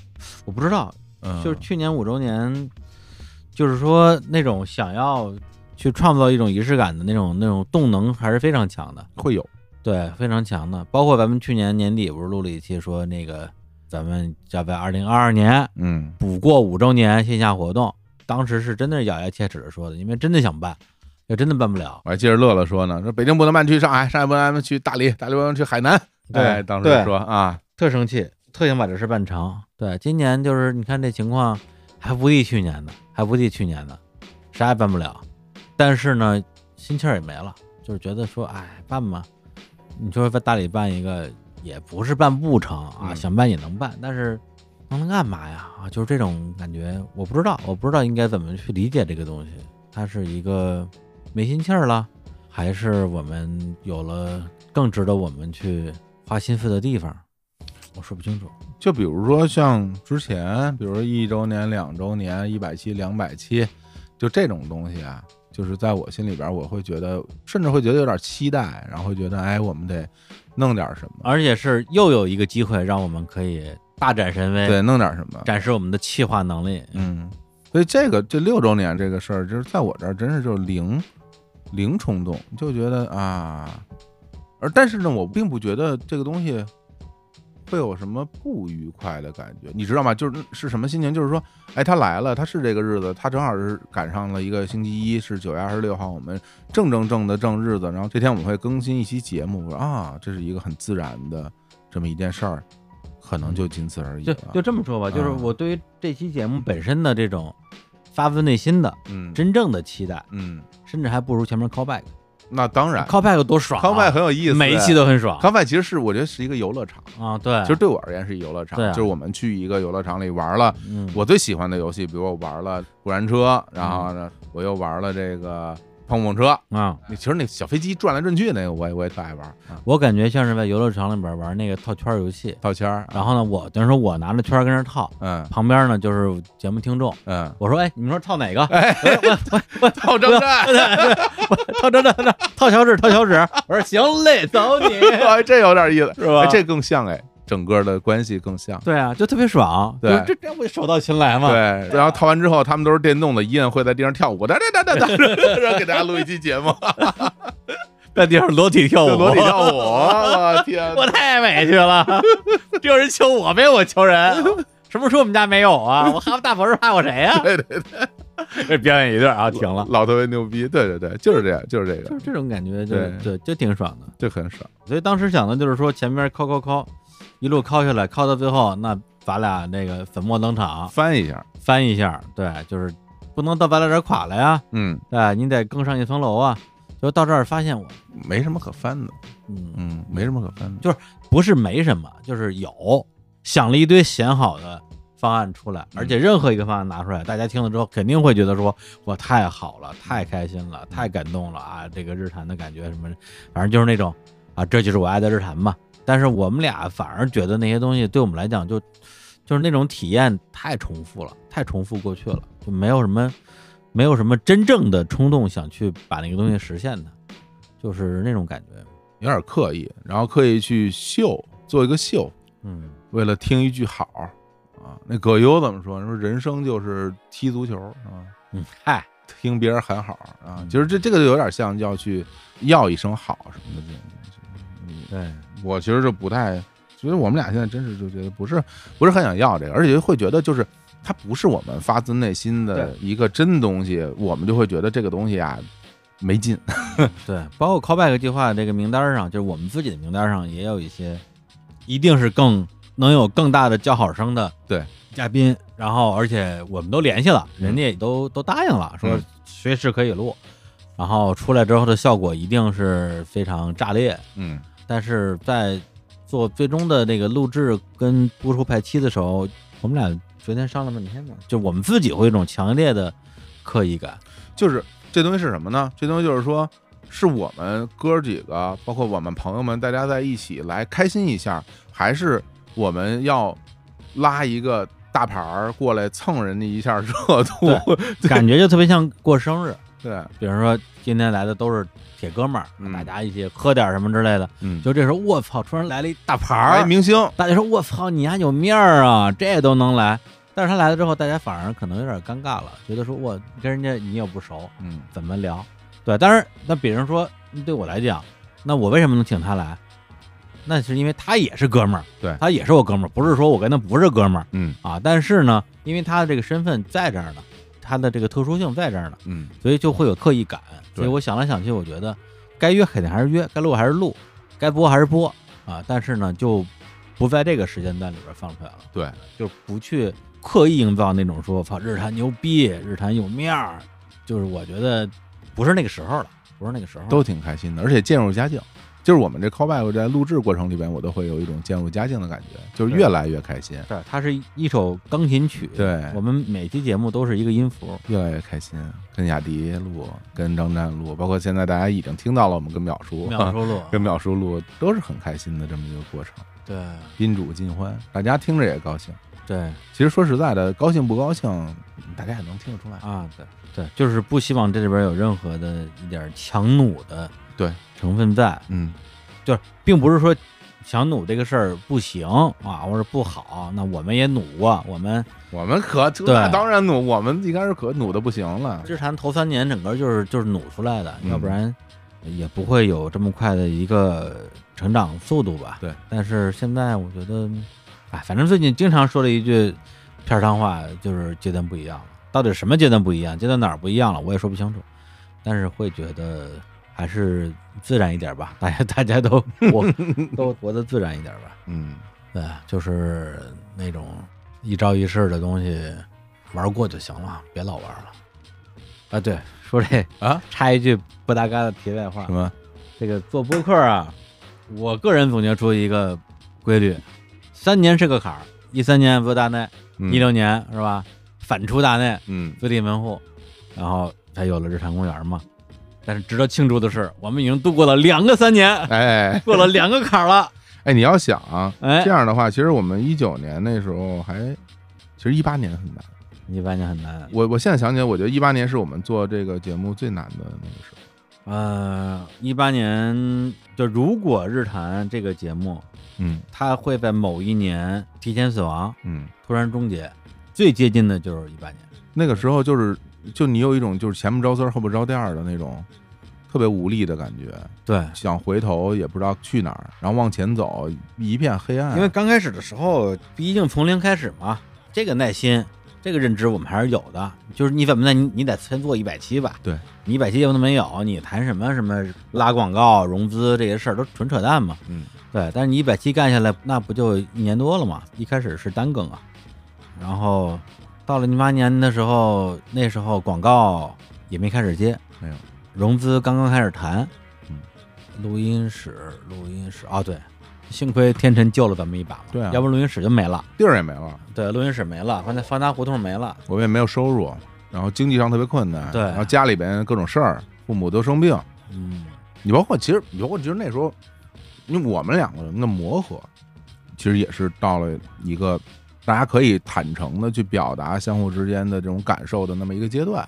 啊，对对，就是这样，就是合作这个事儿，其实它没有什么神秘的，嗯，就是磕磕碰碰，对，除非比如说你结婚你，你们这个老哥几个是吧？嗯都都他妈认识认识好几十年了，对该磕碰的事儿二十年前就磕碰完了。对对，那就不说了。对，那咱俩一六年开始合作，肯定会有不同的阶段。刚开始可能相互也没那么熟悉，也没那么了解，而且会客气啊，对，对吧客气，会客气啊，会有一个基于客气的一个比较蜜月期，对啊，默契的阶段。后来大家相互熟悉之后，对对方的不足之处、对，缺点嗯啊、缺陷可能会会放大，特别是对压力，就是我们的对，客因为客观压力你会有。压力啊，对，你就会想问题出在哪儿？是出在我身上，还是出在谁身上？嗯一八年对咱俩来讲也是一个很重要的坎儿。嗯嗯，很重要的坎儿。当时我觉得，如果要是有一些事情没处理好，或者是两个人里边哪怕有一个人嗯上头了，嗯就过不去了，嗯那一八年有可能也就不做了。对对，一八年我觉得五六月份吧，嗯五六月份的时候，我我印象还是比较深的。那个时候是我有点觉得有点扛不住的一个一个阶段，但是也是有一些，在我看来，我觉得是无论是在创业这件事情上，还是在跟别人合作这件事上，嗯我觉得我在那个阶段经历了，为了让自己最终能够到达那个彼岸，就是今天这个地嗯方，嗯嗯那个 calling 那个灯塔，嗯虽然我看不见，但我能感觉到那个灯塔在那个地方。嗯为了到这个灯塔去，我不能倒在这个地方，嗯我强行把自己拔了起来。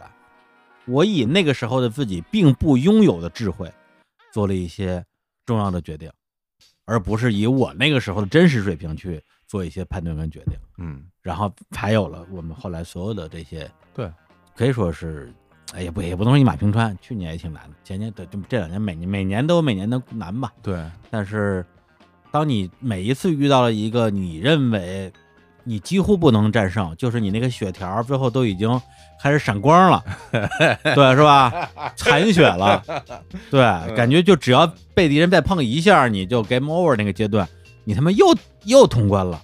对，一次一次的这种经历，就会给你更强大的信念，让你觉得自己他妈的一定能到那个地方去。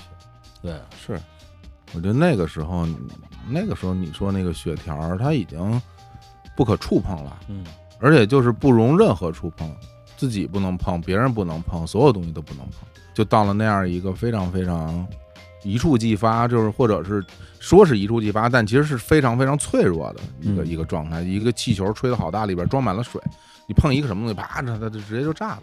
在那样一个状态下，其实到了一九年的下半年的时候，哇，那个时候就感觉度过来了。一九年真的是最爽的一年。渡过来了，啊真是最爽一切都觉得啊，好啦，这个我靠，真的能够看到一点点未来的希望了。对，嗯，公司账上也有钱，然后招了很多很可爱的同事，嗯。在 WeWork 这么好的地方对办公，搬进了还还不用给钱。对，明亮的大楼房，，对。开心，对。就觉得未来一切都会，对，虽然一九年嗯。赔了很多钱，因为 因为可能就是很太乐观了。对，一九年是我们 真的是这个正负值，赔钱赔的最多的一年，因为融了资质要做事儿嘛。开了好多摊儿，比如说咱们的那个微信公号、新媒体这一块儿，啊，对，其实所谓赔好多钱，并不是我们真他妈傻逼似的刷光所有融资，对所有钱都花在人身上了。对啊就就招一些很好的人，想把内容做好嘛。对但是也走了一些弯路。但是，一九年现在想想，真他妈快乐，嗯，没什么大的烦恼。它像什么呀？它就像你你开了一个游戏啊，你练了一个号，满级是六十级或者九十级，然后你从从零开始特别惨，裸体，然后到处乱跑，裸体跳舞，对吧？裸体跳舞，然后经历特别多很难的事情，打怪，最后你到了这个二三十级，进入到一个新地图，你身上有一批在这个级别里非常不错的装备的时候，你对于未来的那种那种期许是吧？你你觉得我要大干一场了，对吧？那个时候是那样的一个对一个心态，一个劲头。对，而且那年就是公司也没那么惨了，嗯，咱俩也也没那么苦了。对对，嗯就起码有钱出去旅游了。这咱不说别的，对，对，那年你想去了趟日，呃去了一趟还是两趟日本啊？嗯，然后去了美国，去了墨西哥。那都是你。嗨，哎，这你为什么哪儿都不去啊？我那年不是呃拍综艺啊，哎呀，后来那个咱们去完大理之后，我整个不就已经不太能动了。哦，我一九年那时候那个那腿不行了腿，瘸了腿瘸了，然后就特别严重嘛。啊！对，然后我就把所有的事儿都一直努着努着努着努着，最后年底的演出完了之后，立刻就做手术了嘛。对对对对啊，那个时候腿的事儿特别严重。对，嗯那时候腿瘸了。嗯我说我都忘，我都快忘了。嗯，主要是你现在恢复的特别好，跟好人一样，跟好人一样。对，完全没法想象那时候推着那个小车，推着小车。哎呦喂，我的妈呀！一九年挺好，一九年真挺好。嗯，一八年其实最后几个月还行，就最后一季度嘛，最后一季度拿的钱，拿钱了嘛？拿钱了，拿钱，拿钱。拿钱谁不高兴啊？我对，因为就是没想到，嗯因为你虽然为了拿钱这个事儿付出了那么长时间的努力，跟投资人一轮一轮的谈，但是你心里总有一个一个念想，说这事儿最后搞不好还得黄，嗯因为在中国没有任何一家博客公司拿过钱，嗯我们是第一家。嗯而我当时要拿这个钱，有很大一部分原因就是因为我我就要当这个第一，我爽，我为了这个爽去的，对，一半是为了爽，一半是为了钱。嗯，那最后成了，那那那不得爽吗？对，它是一种证明啊，对，它是一个侧面的印证，印证你的价值被人用真金白银认可了。对，对你，包括我们现在也是，我觉得很多时候是一种侧面的印证。我们现在啊，但是这都不重要。嗯对，就这些东西就是怎么说呢？因为我们在想要证明自己的时候吧，证明过自己了。然后在浪潮来临的时候，我们没有被甩在沙滩上。对，我觉得这个是特别重要的，就是呃我们没有没有倒下，没有被时代抛弃。嗯，所以去年我跟那个小伙伴们聊这事儿，就是说，哎，反正当时我总结了一堆规律嘛，十二十法则，就是听众们不愿意听比自己大二十岁的人说话，嗯只愿意听比自己大十岁左右的人说话，因为他们跟你们的经验有很多的相通之处，嗯然后你会觉得这是特牛逼的一个大哥大姐，嗯我希望像他一样，比你大二十岁，这就是上一代人了。嗯对，这就是一大叔大爷，你牛逼跟我没关系，嗯对，你说这些事儿我没兴趣，就会导致像我们这个年年龄阶段的人和播客的这个时间做了这么长时间的人，就会容易掉进这个陷阱。这个我觉得跟个人自身在社会生活中的感受也是相通的。就举例子啊，比如说咱俩三十岁的时候，比如咱们大咱们十岁，那那可能四十岁的人，你会觉得你跟这个人之间还是会有一些可以沟通的可能性的，对吧？你刚到三十的时候，那边一个五十的一个长辈，你可能对他之间就是会有很强烈的距离感。我说的再那什么点儿，就是，呃，对不起，倪斌老师，啊，就是 就在大难的时候，嗯因为我就算七零后嘛，嗯啊，象征八零后，我们俩就也就差一岁嘛。嗯那倪斌老师是六零后吧？我忘了，反正要不然就七零年前后吧。嗯对，啊我就觉得比我大这么多，这是一前辈，这哎一长辈。嗯对，我就跟长辈聊天儿，我自己就觉得放不开，嗯放不开呢，我就会躲避，我就不想跟比我岁数大这么多的人聊天儿。对，当然你也可以说是一种心虚嗯啊、恐惧，因为那时候嗯在大内整个人那状态还是比较张扬、比较装逼的嘛。但是现在想想，反正这东西也没什么，就是自然规律。就我就想说，就到现在就不一样。就比如现在我四十，嗯，我跟比如说比我大十岁的或者大二十岁的人一起聊天，我没有那么强烈的这种年龄差距带来的那种压迫感。因为你们啊都是大爷了，大爷跟大爷之间没有 没有什么。那人梁子老师大妈 不是不是不是啊大姐大姐大，这会的会的，我觉得这个是我自身的感受，就是会这样。然后现在其实恰恰是因为这个年纪，我会有一点点的不确定感，就在于说，我和比我年长的人在一起交流的感觉，我不觉得人家特别老。然后我和比我年纪小的人在一起交流，我也不觉得人家特别小。嗯但是但是这个不对，哎我觉得这个是不对的。为啥呀？就比如说我现在四十岁，我和一个二十岁的人一起聊天，我不觉得人比我小的特别多，人家一定会觉得我是一老老逼，对啊，肯定是这样的，肯定是这样的，对吧？所以我跟比如咱们公司现在有很多很年轻的同事，大家都二十出头啊，有很多很年轻咱们公司的问题在于三十出头的人太少了，嗯，咱们公司就只有四十出头跟二十出头的。对。然后我在和这些年轻的同事的这种交流的过程里面，我就非常别扭，就是我不知道我该以什么样的一个分寸感和别人进行交流。首先啊。我一点儿想和别人什么在工作以外做朋友这种心情一点儿都没有啊！我完全没有想过要，包括如果你不是我同事，你就是一个普通的谁，咱们比如我跟一个二十来岁人交朋友这件事儿，我压根儿我就没想过。我觉得赵尧顺老师愿意跟年轻人多交朋友，我就算了，我就算了，对，我就别跟人家什么打成一片或者怎么样，我就没想过这件事儿。但是如果说人家愿意跟我来交流，我要不要拒绝？可能我也觉得我也不需要拒绝。但这个分寸感其实是很难拿捏的，就是你不知道该怎么跟人家去进行沟通。所以我今年有很多时候都会和比我年长的人在一起聊天儿。一方面，因为我能从别人身上学到很多东西；另外一方面，年轻人不理你，我会觉得很舒适，就是很舒适这个状态。对对，有时候你会觉得挺别扭的。所以我觉得就是说，所谓的这个保持年轻态嗯，这个事儿，也是一个挺伪命题的事儿。我觉得是，装不出来，我觉得是装不出来啊。啊，我们比如说，就节目外就不说了，节目里边其实之前也我们这个跟公司的二十多岁的小朋友专门聊过这个事儿，就是说日坛这个节目现在确实会给人一种中年感，老气了啊，就是人的中年感和节目的中年感都会比较明显。嗯那是不是我们应该做点什么去摆脱这种印象？对，但是这个讨论最终其实并没有一个什么结论，因为我自己是觉得，你让我老黄瓜刷绿漆是吧，咱也哎干不了那事儿，嗯，只能是说是什么样就什么样。我现在觉得啊，自己可能还是三十三十出头吧，三十四五岁，可能还是那样一个一个心气儿在看世界，并没有觉得自己是一个四五十岁的人了那样的一个状态。啊、我去年就是应该就是去年我刚开始录节目那段时间，我甚至自己都发现了，就是我经常在节目里边说，我今年四十几了啊，嗯啊，我对我七九年的，嗯因为我剪节目嘛，我自己剪，啊，我发现我每期节目都说我我哪年的，我今年都说哦每连着每期都说。后来我觉得我这不对啊，你你老说这东西干嘛呀？这就是一个自己的对意识，你是很在意这件事吗？你嗯你能不能别老提这事儿啊？你说新听众嗯也不知道你是谁，想就是你帮助他们建立一个认知，报一下你这个什么？那你一遍一遍的说，谁不知道那年的呀？老说干嘛？你看，这刚才这节目我也说了嘛，嗯啊，连秒叔那期节目我都说说，哎，这这这个犯人跟我一年的啊，就是对对对，哎说这玩意儿干嘛哎呀？还真是说这玩意儿干嘛呀？对，但是我现在的感觉，我会倾向于觉得，我希望能够淡化这个事情。这个淡化的概念不是说我去希望自己更年轻，嗯我的心理年龄是二十多岁，我的心理年龄三十多岁，或者说我去故意的忽略这件事情，或者是尽量的去回避这件事情嗯，而是我现在我觉得我就不应该费这件事儿。哎我是觉得只要我现在还能喘气儿，还能蹦跶，四十岁跟六十岁也没什么区别。本身就啊，有的人活着，但他已经死了。嗯我所以我觉得这东西本身就不是什么事儿。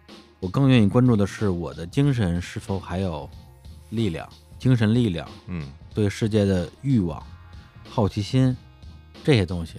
那当然，你年龄大了之后，你的能量的总量可能会有一些变化，因为比如说你的精神力量跟你的肉体力量肯定是相关的。你身体不好了，你肯定整个人就疲惫哒哒的呗。对，以及你的这种对世界的欲望的这种流动，那我觉得只要这个东西不灭，就我不是一个行尸走肉，嗯那我觉得 OK，这个东西是我会让我觉得不那么慌张的点。啊，你说这个是对，那至于我看上去像是一个多少岁的人，所以现在别人说，哎呀，你这两年老了不少啊，或者说，哎呀，你看着一点不像四十多岁的人，这种话对我来讲已经我已经没有感觉了。嗯你正反说，我都笑呵呵，我都说啊，对啊，对啊，你怎么觉得？那就是你的感受嘛，你的感受当然是对的了，对我也不在意，嗯，除非就是说别人说有人说，哎，我已经老成这样了，那可能咱们聊那老老成哪样了？身身体出问题了，这嗨这我天哪，这个是不是？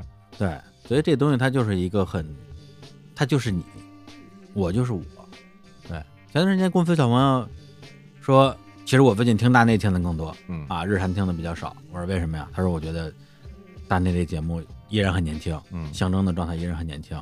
然后因为我最近跟象征聊的比较多嘛，确实嗯，他确实状态很年轻，是吧？他跟他三十多岁一四一五年做大内时候，估计没有任何区别，还那样还那样，啊，人也还那样，对，还是特别的二逼，嗯特别的莽撞嗯啊，特别的不服，嗯会做一些毫无意义的傻逼事儿。比如说，他们要在阿那亚办一个博客大会，五月份、六月份就要办，然后说你你一定得来，我说我当然来了。嗯，结果后来疫情嘛嗯取消了，然后俩礼拜之前在群里说我们这个活动现在改到十月份了，还是为安那亚各位老师的时间档期怎么怎么样？我说我档期我一定留给你，但是十月份阿那亚你想什么呢？怎么可能？嗯肯定办不了啊！然后结果这礼拜小张给我发微信说：“操，又黄了。”我说：“这妈多新鲜啊！这能不黄吗？这这这这这这说你多大了？他说 motherfucker 啊！我就还是这个这个屌逼样。对，所以丫以前老说他是朋克，我就觉得特扯淡。当然，我更多的是从音乐角度，因为因为因为他不听朋克。我说你你你一个不听朋克的人，你说啥朋克？但是现在我觉得他干这些事儿确实挺朋克的。挺萌啊，对，就是没有什么头脑嗯，但是呢，就挺年轻，挺猛的，对，挺冲的，对，包括在就是他下面邀请的一些嘉宾，他在节目里发表那些言论，嗯我觉得不是说不成熟或者说幼稚，而是一些他也明白，我也明白，他是这么想的，我也是这么想的，但是他会说出来，我不会说出来，因为我觉得说了没有用。嗯，那这个东西就是从观感上就会显得好像年轻和成熟的之间的一个一个分野嘛。我其实我自己不是很在乎这东西，就比如说，就你听起来是一个什么样的一个状态，听起来是一个年轻的，或者听起来是一个显得有点老气的，就是无论是什么样，我都我其实都不是很在乎，就是我是会觉得，就你你做什么样的东西吧，你就会吸引什么样的人，你包括你做的什么样的内容风格什么的，就会吸引自己的一批受众。我并不是说哪个受众大家谁高谁低或者怎么样啊，我是会觉得就是你让我去做一些我自己不擅长的东西啊，就我也做不好，然后也做弄得特别费劲。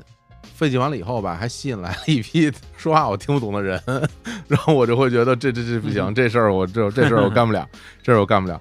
本身，哎呀，就是觉得能够以现在的这样一个状态去做这个事儿。刚刚我跟李李叔还聊呢，我说录播客已经成了我人生中一个非常开心的一件事儿了。嗯人生三大幸事是吧？踢球、玩游戏，然后录播客。后来玩游戏不是特别愿意了，嗯就觉得玩游戏不是很快乐了。啊，那不不录播客取代了这个玩游戏的这个地位，对，就是踢球、录播客、看足球，踢球、看球、录播客。对，踢球、看球、录播客，就嗯这个三件事儿让我每天干，我就很开心。对，你说这让我想起来，我们上大学，我们隔壁班有一哥们儿叫校队儿，啊，他他他他其实不是校队儿的，啊，不是校队儿吧他？不是校队儿那的，叫校队儿啊。但是他踢的我忘了，是他嗯踢的好，还是大家嗯，觉得他踢的臭，我也忘了。那个应该是踢的臭，我觉得这像大学生这种水平啊。反正就管人叫校队儿啊啊，校队儿。他总结出人生三大爽，哎，第一件事儿，踢完球喝水，嗯，哎，还没说完。了，爽不爽？爽爽爽，过程中喝水都非常爽，别说踢完。了。对，第二件事拉屎，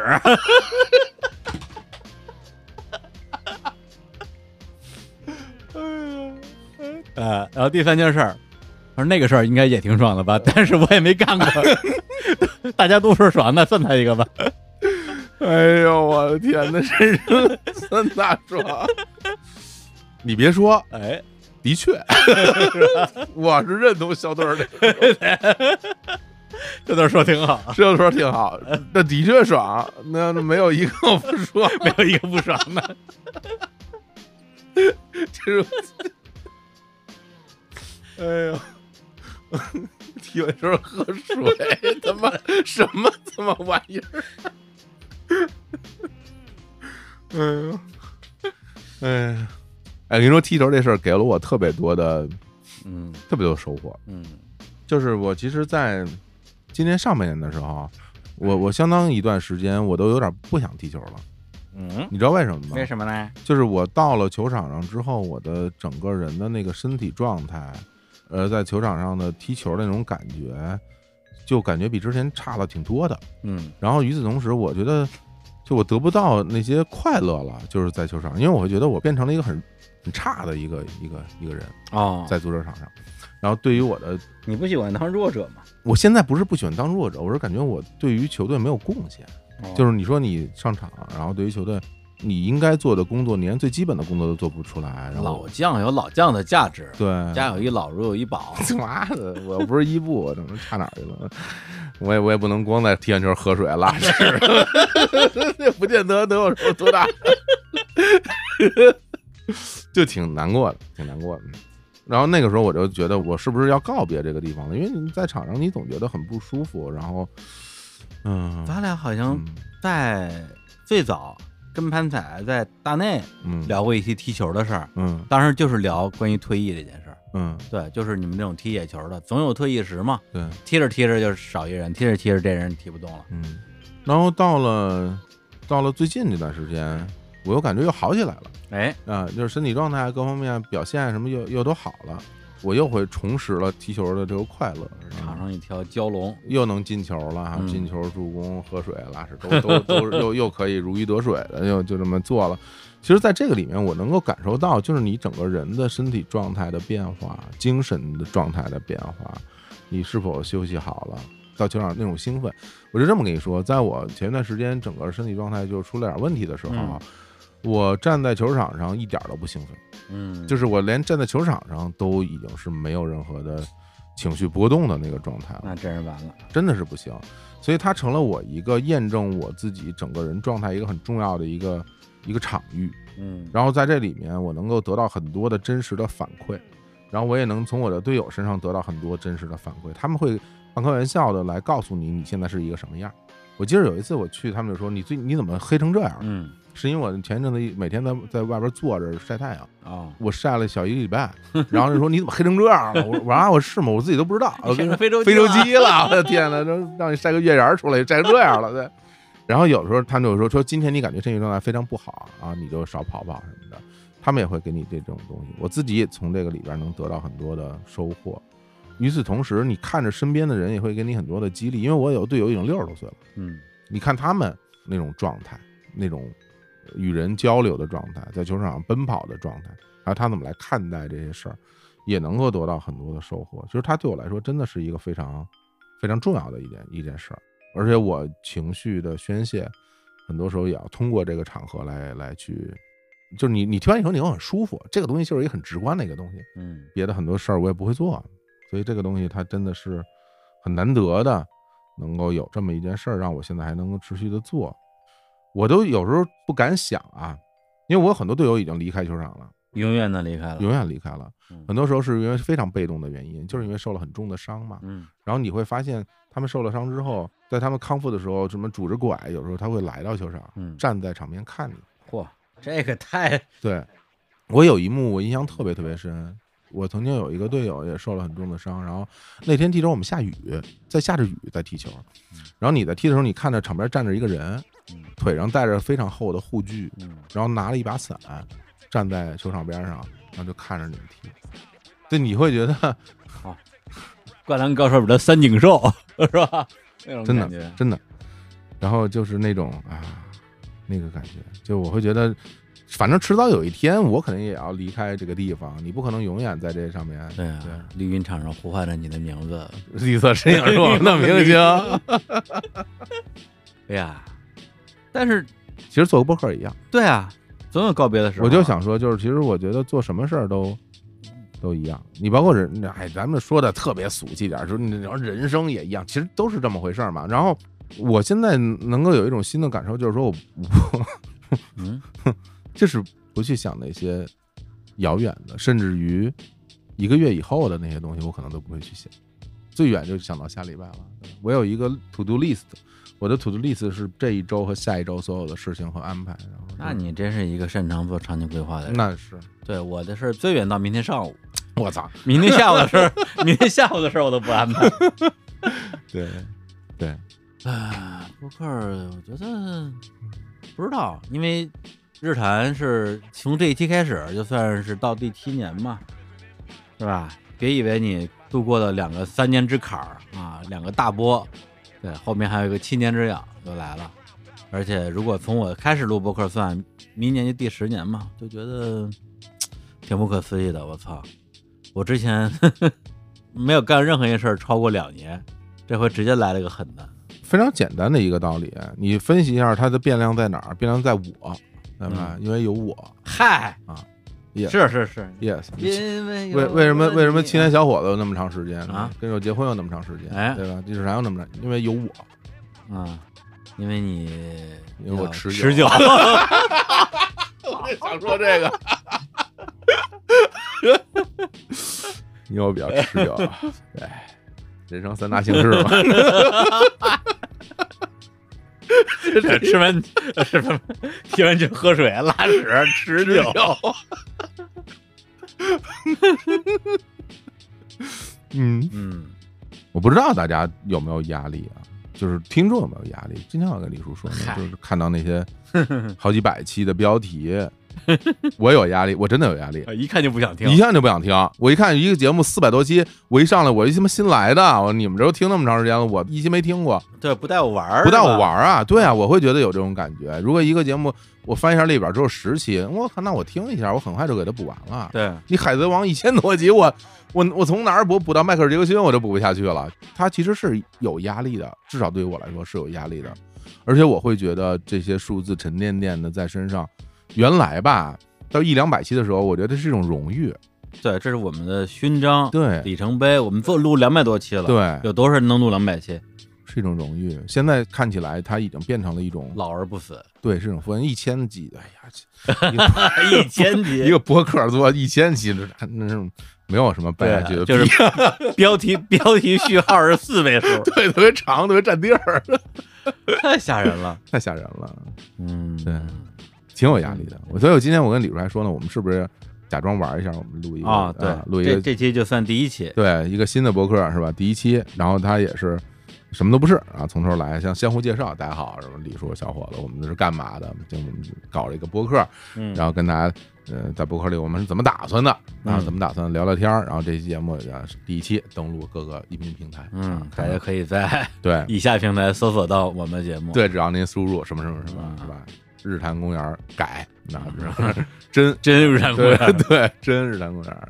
我不知道大家大家会不会有这种感觉？嗯，不知道，真的不知道。对，因为虽然每期节目评论也不少，所有评论加在一起也小几百条，然后，嗯而且我我确实每条都看，而且每条至少能看三遍以上，但是但是还是感觉会挺遥远的吧。我不知道听节目的是是是什么人，除了生活中我认识的朋友，对对，还是会有一种很模糊的感觉。嗯但是这种模糊并不会让我觉得说嗯不真实嗯啊，我想要迫切的拉近我们哦之间的距离，倒没有这种感觉。我觉得保持这种距离也也挺好的，也挺好的。因为在做内容这件事儿上，我还是比较任性吧，我不太我不太希望太多的受到大家想要听什么东西的这件事情的一个影响，更多的还是说去做我自己在这个阶段，或者是在这个礼拜的今天，我想做的内容。对，那比如说 callback 这个事情，当然会让大家爽。那这这件事情也是因为我想让大家爽，而不是大家想要爽，我来嗯我来满足一下大家这个需求。对，或者我觉得更大的原因是因为我们做着爽，就是嗯以创作者的角度，我我自己是很坚持这个东西的。当我作为一个创作者的时候，我从来不去考虑受众的心情，对，我只我只考虑这个东西，首先能不能打动我，对这东西是不是我认为有价值的，我认为是好的，然后除此以外，大家是会觉得呃什么样的感觉？其实，在我在创作的过程中，我是从来不思考这件事儿的。但是你把它创作完了以后，剩下的东西其实是我会去思考。就比如说，我如何让它以一个更好的形式、更快的方式来到大家面前，这个是一个技术工作，这个是一个创作者做完创作以后你要做的事儿。嗯你要把一个东西以一种完美的、便利的方式提供给你的受众，这件事儿是一个技术工作。嗯对，但是作品本身，我是不会去考虑受众的心情的。嗯时至今日依然是这样。我认为我越来越坚持这个东西。对嗯，而且咱俩大半年没一块儿录节目，然后到了九月份，咣咣咣一块儿录了这么多期，什么感觉？爽啊！爽就是爽啊！嗯就大家平时各自打怪，各自练级，嗯然后到了这个月圆之夜，决战紫金之巅，嗯依然可以随时把大家非常熟悉的啊、嗯喜欢的那种风格拿出来，咱们嗯跟老朋友一起玩一玩。就是当然也会有一种说，当然这么说不对啊，有一些比较原教旨主义的老听众会希望说，嗯日产永远是以前那个样子，或者啊永远是今年九月份的样子。嗯，那对我来讲呢，我说这东西有什么的呀？这这太这这个太简单了，这个这个这就是这是太简单。对我们俩来讲太简单了，玩腻了。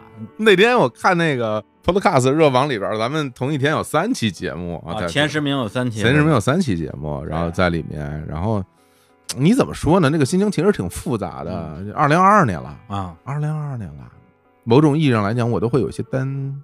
哎呀，我这么说其实不太好啊，嗯，但是我真的会有，我我我不妨直说啊，我特别希望播客这个行业能成为行业，我特别希望播客这个行业能成为，因为它会给很多人带来一个自己能够施展才华的这么一个世界。嗯我举个例子啊，就比如说在录播客之前，我跟李叔，我们两个人如果没有这个东西，我们可能就要从事一些其他的事儿了。嗯李叔可能去做个记者，或者是怎么样，我也不知道。那对于我来说，我可能我可能没有什么东西更擅长了。那我干嘛去呢？我可能开滴滴呗，送外卖。我觉得这是真实的啊，我一直有这样一种一种心情。就当我真的找不到工作的时候，那我可能就是开滴滴送外卖吧，对我来讲。然后我在接触很多人，尤其是日之路，给我带来特别大的冲击。嗯就是说，有非常多人，比如你上学学了一个文科的一个专业，某一个领域学个什么呃语言啦，学个非常冷门的这样的一个东西，对很多人来讲，他未来的毕业之后的出路就是要么去大学求得一个教职，这其实很难的，然后要不然就只能去考公，或者是家里安排个活儿，或者是做一个跟自己本专业一点关系都没有的东西。但是如果你这个人真的是热爱你自己学这个专业的话，你会发现没有施展的空间。但是播客，我觉得播客如果真的能够成为一个行业，会让很多自己喜欢这些冷门的、不好求职的人有一番空间来施展自己的知识魅力，然后通过这件事儿能够挣到钱，能够养活自己。我觉得是一个特别美好的东西，给了很多人一种一种可能性吧，一种生活的可能性。做着自己喜欢的、擅长的事儿，与此同时还能够养家糊口。咱不说挣嗯挣大钱吧，养家糊口，而不用去。我们从小到大见过太多这种故事了。一个人喜欢画画，最后变成了一个厨子，对吧？嗯对，一个人喜欢音乐，最后变成了一个出租车司机，对，太多这样的事情了。我希望，如果说他真的能够成为一个行业、一个产业，有那么多人能够在这个领域里边去散发自己的知识与魅力，然后嗯能够让其他人听到这个东西，对于后来人也是一种鼓励。比如说，你是一个小孩儿，你喜欢一些冷门的这种专业，那家里人是不会支持你的。你做这个有什么用呢？你未来找不着工作。但是如果他真的让别人看到了这些可能性，就好像原来说打游戏能成为职业吗？电竞选手现在也有很多人来做这个事儿，那可能你家里人就不会那么反对你年幼时的梦想了。我觉得这个东西，在我看来挺美好的。嗯，我觉得就是我们咱们俩本人作为从中很大的获益的人，嗯。我我很能理解你的这种愿景、期待嗯。啊。我个人说实话一般，就是我对这个行业没有，我这个行业嗯。未来我没有什么特别的期待，嗯。对我的感觉更接近于说就让它顺其自然的发展，嗯。对，嗯。因为我现在更倾向于认为世界的变化是建立在不确定的基础上，而不是确定的基础之上。嗯对，嗯并不是说我今天开一家店，嗯生意很好，明天开三家店，后来开十家店，然后我就变成一个大老板，然后赚很多钱，然后雇很多人，给社会创造就业机会。至少我们现在生活的这个时代，不是这样一个线性逻辑的一个时代。嗯，这个阶段吧，对，咱们这两年也看了很多很多东西，所以我是觉得，你说物极必反也好，福祸相依也好，我现在更对比如说，你说一个小孩儿他从小打游戏不务正业，不好好学习，最后哎成了一个牛逼的电竞选手，这当然是一个好故事，嗯这样一个好故事也很热血，很励志，说啊莫欺少年穷啊，你们看不起我啊，嗯嗯今天看我不起，明天你高攀不起，哎就是这随随随便这这东西不就是大家不就爱听这种这种逆袭的东西嘛？对，但是如果在另外一个纬度的世界里边，电竞没有成为一个行业呢？是啊，对，所以我觉得这个事情就属于它发生了，对于某些人来讲当然是一个好的未来，但是它没发生，我觉得也也没什么。对这个世界，我觉得没没有什么东西是这个世界上理所当然，理所应当一定要发生，而且发生了之后一定一定是好事儿的事儿。啊明白我觉得没有什么事儿一定是好事儿。对，说不定再过三年，我俩说五方，这辈子最后悔的事儿就是做了博客，也可以，对，是吧？就是什么都有可能，也可以什，么都有可能。是啊，嗯，因为就是我们生活的维度啊，其实是很短暂的一个维度。我们很多对于未来的憧憬，都是建立于之前生活的一个惯性。嗯，如果你只了解自己的生活的话，举例子，因为我们生活在一个挺不错的一个时代，我们小的时候，这个世界一直是往上走的，对我们肯定会认为它就应该一直往上走，但实际上它本身也不是这样。啊，从来也不是那么回事儿。对啊，从来也不是这样。对，我觉得对我来讲，比如说这家公司，这家公司对我来讲很重要，因为它是我的工作，嗯我尊重我的工作啊，霍总也一样，我们嗯尊重我们的工作，嗯然后我们为之努力嗯，然后去满足所有人的期待啊，满足社会的期待啊，嗯这个我觉得是基础的这种职业责任心、社会责任心的部分。但是仅就录播客这件事情，录播客啊，自己录播客这件事情，嗯我现在感觉对于我来讲，好像变得小一点了。嗯。对，因为从一，你可以说从一三年开始，嗯。从一三年开始，一直到一呃，到了，甚至我觉得到，比如说去年年底，咱们年底咱们连续双更那段时间，对我来讲，播客依然是一个很重要也很重的事情，就是它是一个我我要为之燃烧生命的一个事情，哦，付出我青春的血汗与眼泪，就那种感觉。对，对我来讲，我生活所有的内容都是围绕着这件事情，嗯没有什么事情比这个事情更重要，也没有什么事情比这个事情更让我愿意、更值得让我为他付出我的时间、精力、我的热情、我嗯的欲望跟好奇。但是到今年，我反而觉得它只是生活中的一件事儿嗯啊，其中一件事儿。除了播客之外，我可能还有一些其他的，我愿意分时间给他们的事情，嗯哪怕就是照顾一些花花草草或者是一些没什么用的事情。嗯所以我不知道，我不知道这是这是所谓的好事儿还是坏事儿，但是我也是就顺其自然吧。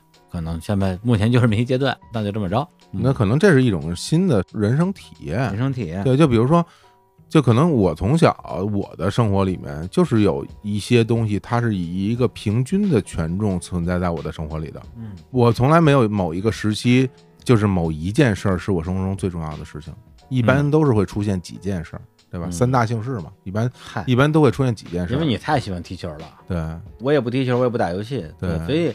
呃，某种意义上可能是我之前为了播客这件事儿付出的太多了，对，我比重有点过高了，是比重过高，或者是说，是不是？因为我不知道，因为这个咱没聊过，是不是在你的人生中，可能某一个时期就是会只有一件事儿是这个时候最重要的事儿，在录播课之前可能是另外的一件事儿，录播课的时候是录播课这个事儿，之后可能会变成别的事情，然后现在它有了一个平均分配的一个比重，是一个新的人生体验，嗯，录播课之前是什么呢？是音乐吗？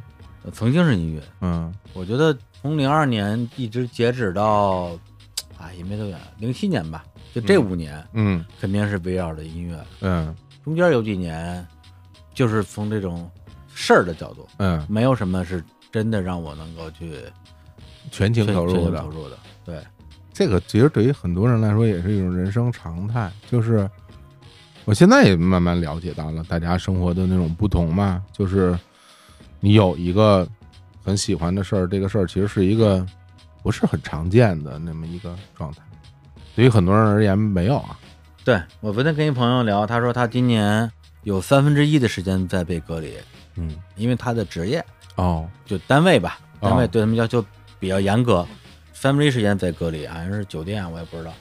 原因就是说这样更安全或者更稳妥呀、什么之类的。我说这样你不觉得难受吗？他说难受。我说那你不想改变吗？他说主要是我也没有什么其他想干的事儿，所以就先这么着吧。嗯对，那我我确实也没什么可说的。我说嗯，我说嗯理解，嗯对，但这种理解里边也有一些无奈的成分吧，就觉得，但是这种期望也是一种怎么说非常这叫什么主义啊？别人说我有一件我喜欢做的事儿，我希望大家都有，但是很多人可能会不会有人就压根儿不期待自己有一件喜欢的事儿啊？觉得我为什么我需要一件自己喜欢的事儿？我就我就现在这儿就挺好，我不知道，我觉得我爸就没有，嗨，我也没有。你大。我我我看你有，他妈就这他妈就有，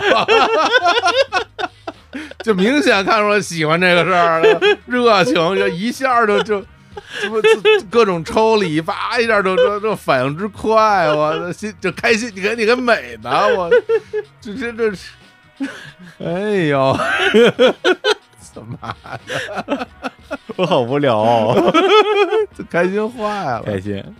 哎呀，我觉得我妈最喜欢的事儿就是打麻将。嗯，就我小的时候开始就看他原来打麻将，然后到现在这些年也也是，这两年打的少了，原来那真是没日没夜的，那你能感受到她喜欢。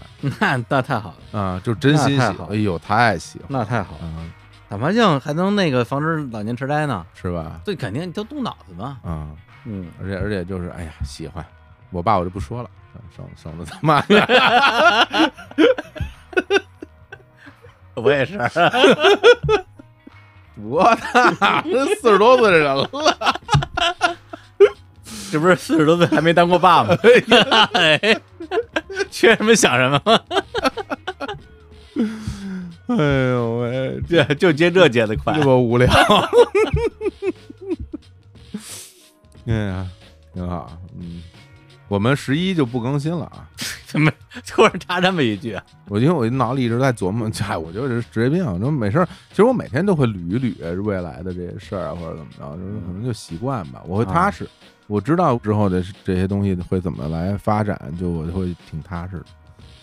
咱们公司小朋友特别逗，然后拿了一那个一个手账本儿，挺早以前的事儿，拿一手账本儿，然后跟我说：“侯总，这个本儿送给你。”我说：“为什么？”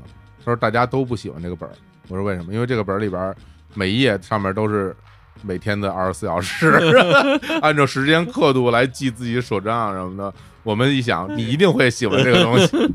我说是啊，我说这不挺好吗？这看着很清楚啊，每天。对，别人都看着都心里有压力，会觉得不舒服。你肯定会喜欢，送给你。我说好好，送给我，我收下了。嗯，Man in Clock，对，就是要按照时间的刻度，嗯生活会让我很舒适，对很多人来说特别不舒适。嗯，每一个人都有自己不一样的舒适是。我是正好另外一个极端。为什么我不愿意安排？我甚至不愿意安排明天的事儿，就在于因为我不知道明天我我都没想，嗯我不知道明天我想不想干今天安排这件事儿。嗯除非是一些特别具体的事儿，比如说去医院看病，啊，那你当然得提前挂号，应该对。但但如果这个事儿，比如说，哎，明天去见一朋友，嗯那我要不要今天约他呢？提前约当然是一个礼貌，对？但是我今天约了之后，如果明天我我又不想出门了，我今嗯天不想见人了，嗯，那我还得跟人家说不好意思，我来不了了，那何必呢？那我不是现约。那现约的话，对方没时间很正常，嗯我也不会觉得对方应该有时间。那谁有时间我约谁呗。啊，对对，就对我来讲，这种节奏就肯定就更舒服嘛。对。然后谁都没时间，那我就自己待着呗，我也不会觉得这时间浪费了，没什么。对，啊。哎呦，你要这么一说，我想起来，就是我不是拍那个空闲十分钟嘛，嗯我后来就想说，这个东西我我特别享受啊，就是说我在跟人约事儿，我会提前到，然后那个东西是没有任何安排的。我后来会发现，就是我安排了这么多东西，嗯，我真正享受的是什么呢？什么呢？我可能不是真的享受在这个每件事儿每件事儿上度过的，因为很多东西这件事儿我我我肯定不会享受。比如明儿我要去什么什么，有个人约我什么时候在修家里的网络，这就这种东西，它肯定不是一个特别享受的事情。嗯我可能享受就是在那些我固定要做这些事儿的时间以外的那些完全没事儿的那些时间。就这个东西，我一看，我看了一下啊，今天我只有两件事儿，有其他的很多时候我是没有具体的安排的，我就会觉得很开心。我觉得啊，这个东西是给我带来了那种非常自己想干嘛就干嘛，甚至什么都不干的那种那种时刻。它是建立在一个我要把我该做的事儿做完的基础之上去享受的这些时刻。如果我我那些事儿没做完，我心里会很非常紧张，我会忐忑，我会慌张。嗯，对，回头我也拍一节目，叫让别人空闲十分钟。那那不止，那不止啊，那让别人空闲俩钟头，俩俩钟俩钟头不至于，半个钟头，半个半个钟头半个钟头是可以的。很爽啊，就这种感觉很爽。你看，为什么 我喜欢半个小时以内的这种小迟到？嗯你想想，你都要迟到了，然后你还要让别人等你，嗯，但你却不着急，太自由了，自由了。感觉很爽啊。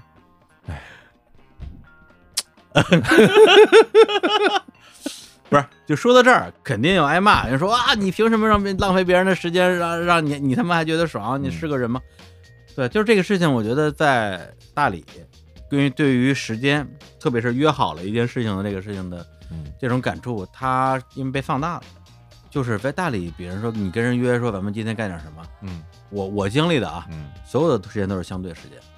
比如说咱们今天下午一会儿去喝个咖啡，说行啊，说几点啊？说三四点呗，说行，就三四点。然后呢，别人说我出门之前，我说哎我我出门了啊，他说行，我还有一会儿我就到了嗯啊，当然或者反过来对方到了嗯啊，到了之后就无论谁先到谁后到，谁准时谁迟到，谁都没有压力嗯，任何一方都没有压力。早到的人也不会觉得自己亏了，晚到的人也不会觉得做错事儿了，就大家都很放松，我们都不赶时间。早到的人就在这儿 chill 一会儿啊，晚到的人可能他他有他的事儿在忙，他可能说我要把花儿浇完再走，不不挺好吗？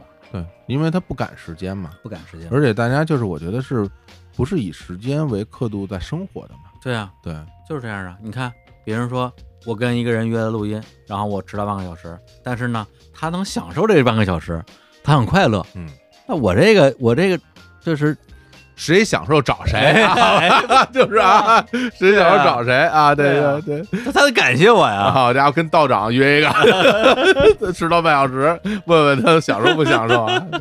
哎，真的，你要这么一说，其实，其实，在我我的生活里面，很多东西它都是时间为刻度。比如说，比如说踢球，比如说看球，它是不容时间改变的。我们约几点，它必须是几点，因为场地不等你。嗯比赛不等你，比赛说几点几点，你晚了，他他他他没了。你要这么说的话，那是因为你你这些事儿嗯。都是集体活动，嗯。看球也是个集体活动，你要跟那帮人一起活动，嗯。然后你看录播客，其实也是嘛，它其实也是时间维度嘛，嗯。包括我们录制，然后发布，所有的它都是一个时间刻度嘛，嗯，可能就是习惯在这种时间刻度里边去生活了。嗯对啊，你看，所以你看咱俩多合适，嗯，我爱迟到，然后你你你 你还你还享受空闲的十分钟，哎呦那我想着都不是十分钟啊。三个十分钟哎不是对不过不不快快乐加倍，我不认真说，认真啊说，你你已经好很多了。就是啊我我自己不知道是不是跟我在一块儿，咱们一起来约什么的。你就是其实你就已经不像之前似的了。就是之前是你主要是因为叶根相同比迟到，啊，对吧？他迟到俩小时，我就迟到仨小时，我也觉得可能会给大家有的人人带来压力嘛。就是包括我跟淼叔约约录音什么的，有时候我能感受得到，就是可能对淼叔来说是有压力的，就是因为我会非常严格的要求我们录制的时间啊，然后我们提前的准备啊。其实大家很多人生活和工作的习惯不是这样的嘛，嗯所以我觉得这个东西啊，真的认真讲不能强求的，就是要在大家的相互都能接受的范围之内，有一个能够呃融洽相处的，这个很重要。我跟淼叔约时间，除非有事儿啊，除非是有一个就是卡点儿的事儿，嗯，否则我跟他约时间，对我来讲就是一个特别放松的事儿。对吧？对，嗯因为他知道我也不生气，嗯我知道他也不生气，是的我，们俩都无所谓。对，对，就觉得今天大家不就是在一块儿高兴高兴吗？是的，是的早点晚点儿无所谓啊。对对，为什么要介意这件事情？对，对我曾经也是一个，可能小时候看了什么什么读者青年文摘啊之类的读物，嗯。对，就是也是一个信奉这种，就是说这叫什么，就是时间道德就是道德，嗯。失约就是失信啊，失信就是失德啊，我就特别认这套东西。我大学刚毕业，就还反正就毕业前后那段时间去面试，第一我一定会早到，第二个是早到了之后我都不会去敲门，是啊，我一定要准点到，因为人家没准备好呢，你早到你就是给别人制造麻烦。我到现在都这样。，对，说两点半就两点半，嗯。对我到早了我我就门口溜达，嗯，但是后来我变了。啊嗯，我觉得这不对，其实或者或者说你不享受这样的状态，你不享受这样的状态，你嗯。特别逗。就我我们录结婚什么的，我们一般会约一个，肯定首先约一准点儿，嗯。比如两点或者是嗯。八点或者怎么样。然后最逗的是，我们现在不都是远程录制吗？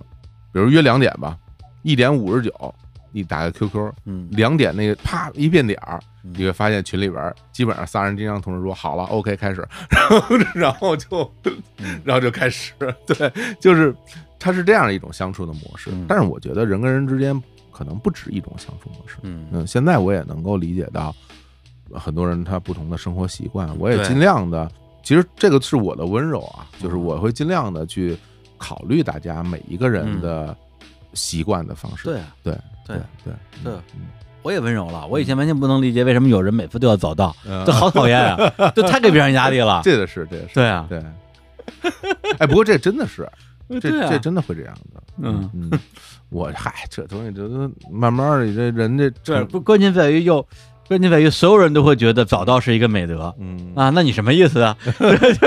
美啊，这啊张的嘞，张湛怎么说？美美美贼美，美，我天天跟超市买这奶，美成一滩水。哎哎呦，太逗了，就嫌你，就嫌你，就嫌你美。哎呀，哎呀，最近在北京这种无家可归的感觉真的是爽吗？太强烈了，爽不爽？爽肯定是不爽，嗯。对，但是也不完全是惨，就是一种很很陌生的那种体验。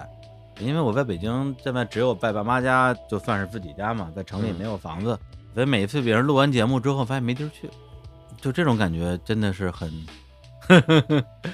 就没想到自己会在北京有这种感觉，因为因为如因为如果爸妈家很近，嗯我就回家就完了，爸妈家特别远，对对，很多时候就觉得太晚了，别人今天晚上就咱们马上录十一点了，我回到家十二点了。嗯我是不是找个酒店住一住？嗯然后打开什么携程去哪儿一看，哎呀，这个房间的照片啊，嗯，就是不想去对，就给人感觉特别的冰冷，啊，冰啊，冰冷冰冷。啊，冰冷。对，看照片就没有一丝人间温暖哎呀，找一暖和的地儿，啊啊。对，主要是就是床床上的暖和，哎，哎对，得给我铺个电褥子，电褥子 对对对然后哎呦，哎就这种感觉挺奇妙的，挺奇妙的。是吗？对，因为上次来的时候我还有地儿住呢，这次来没地儿住了。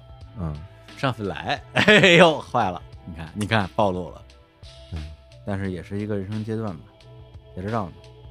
我并不保证我以后一定不会回到北京，当然，对吧？当然，没有人希望你保证这个事儿，也有谁说李叔，我现在开始盯着你了，什么时候你回到北京，你他妈我就是嘲，我就对，我就我就笑话 你，这是吧？我觉得没有没有是吧？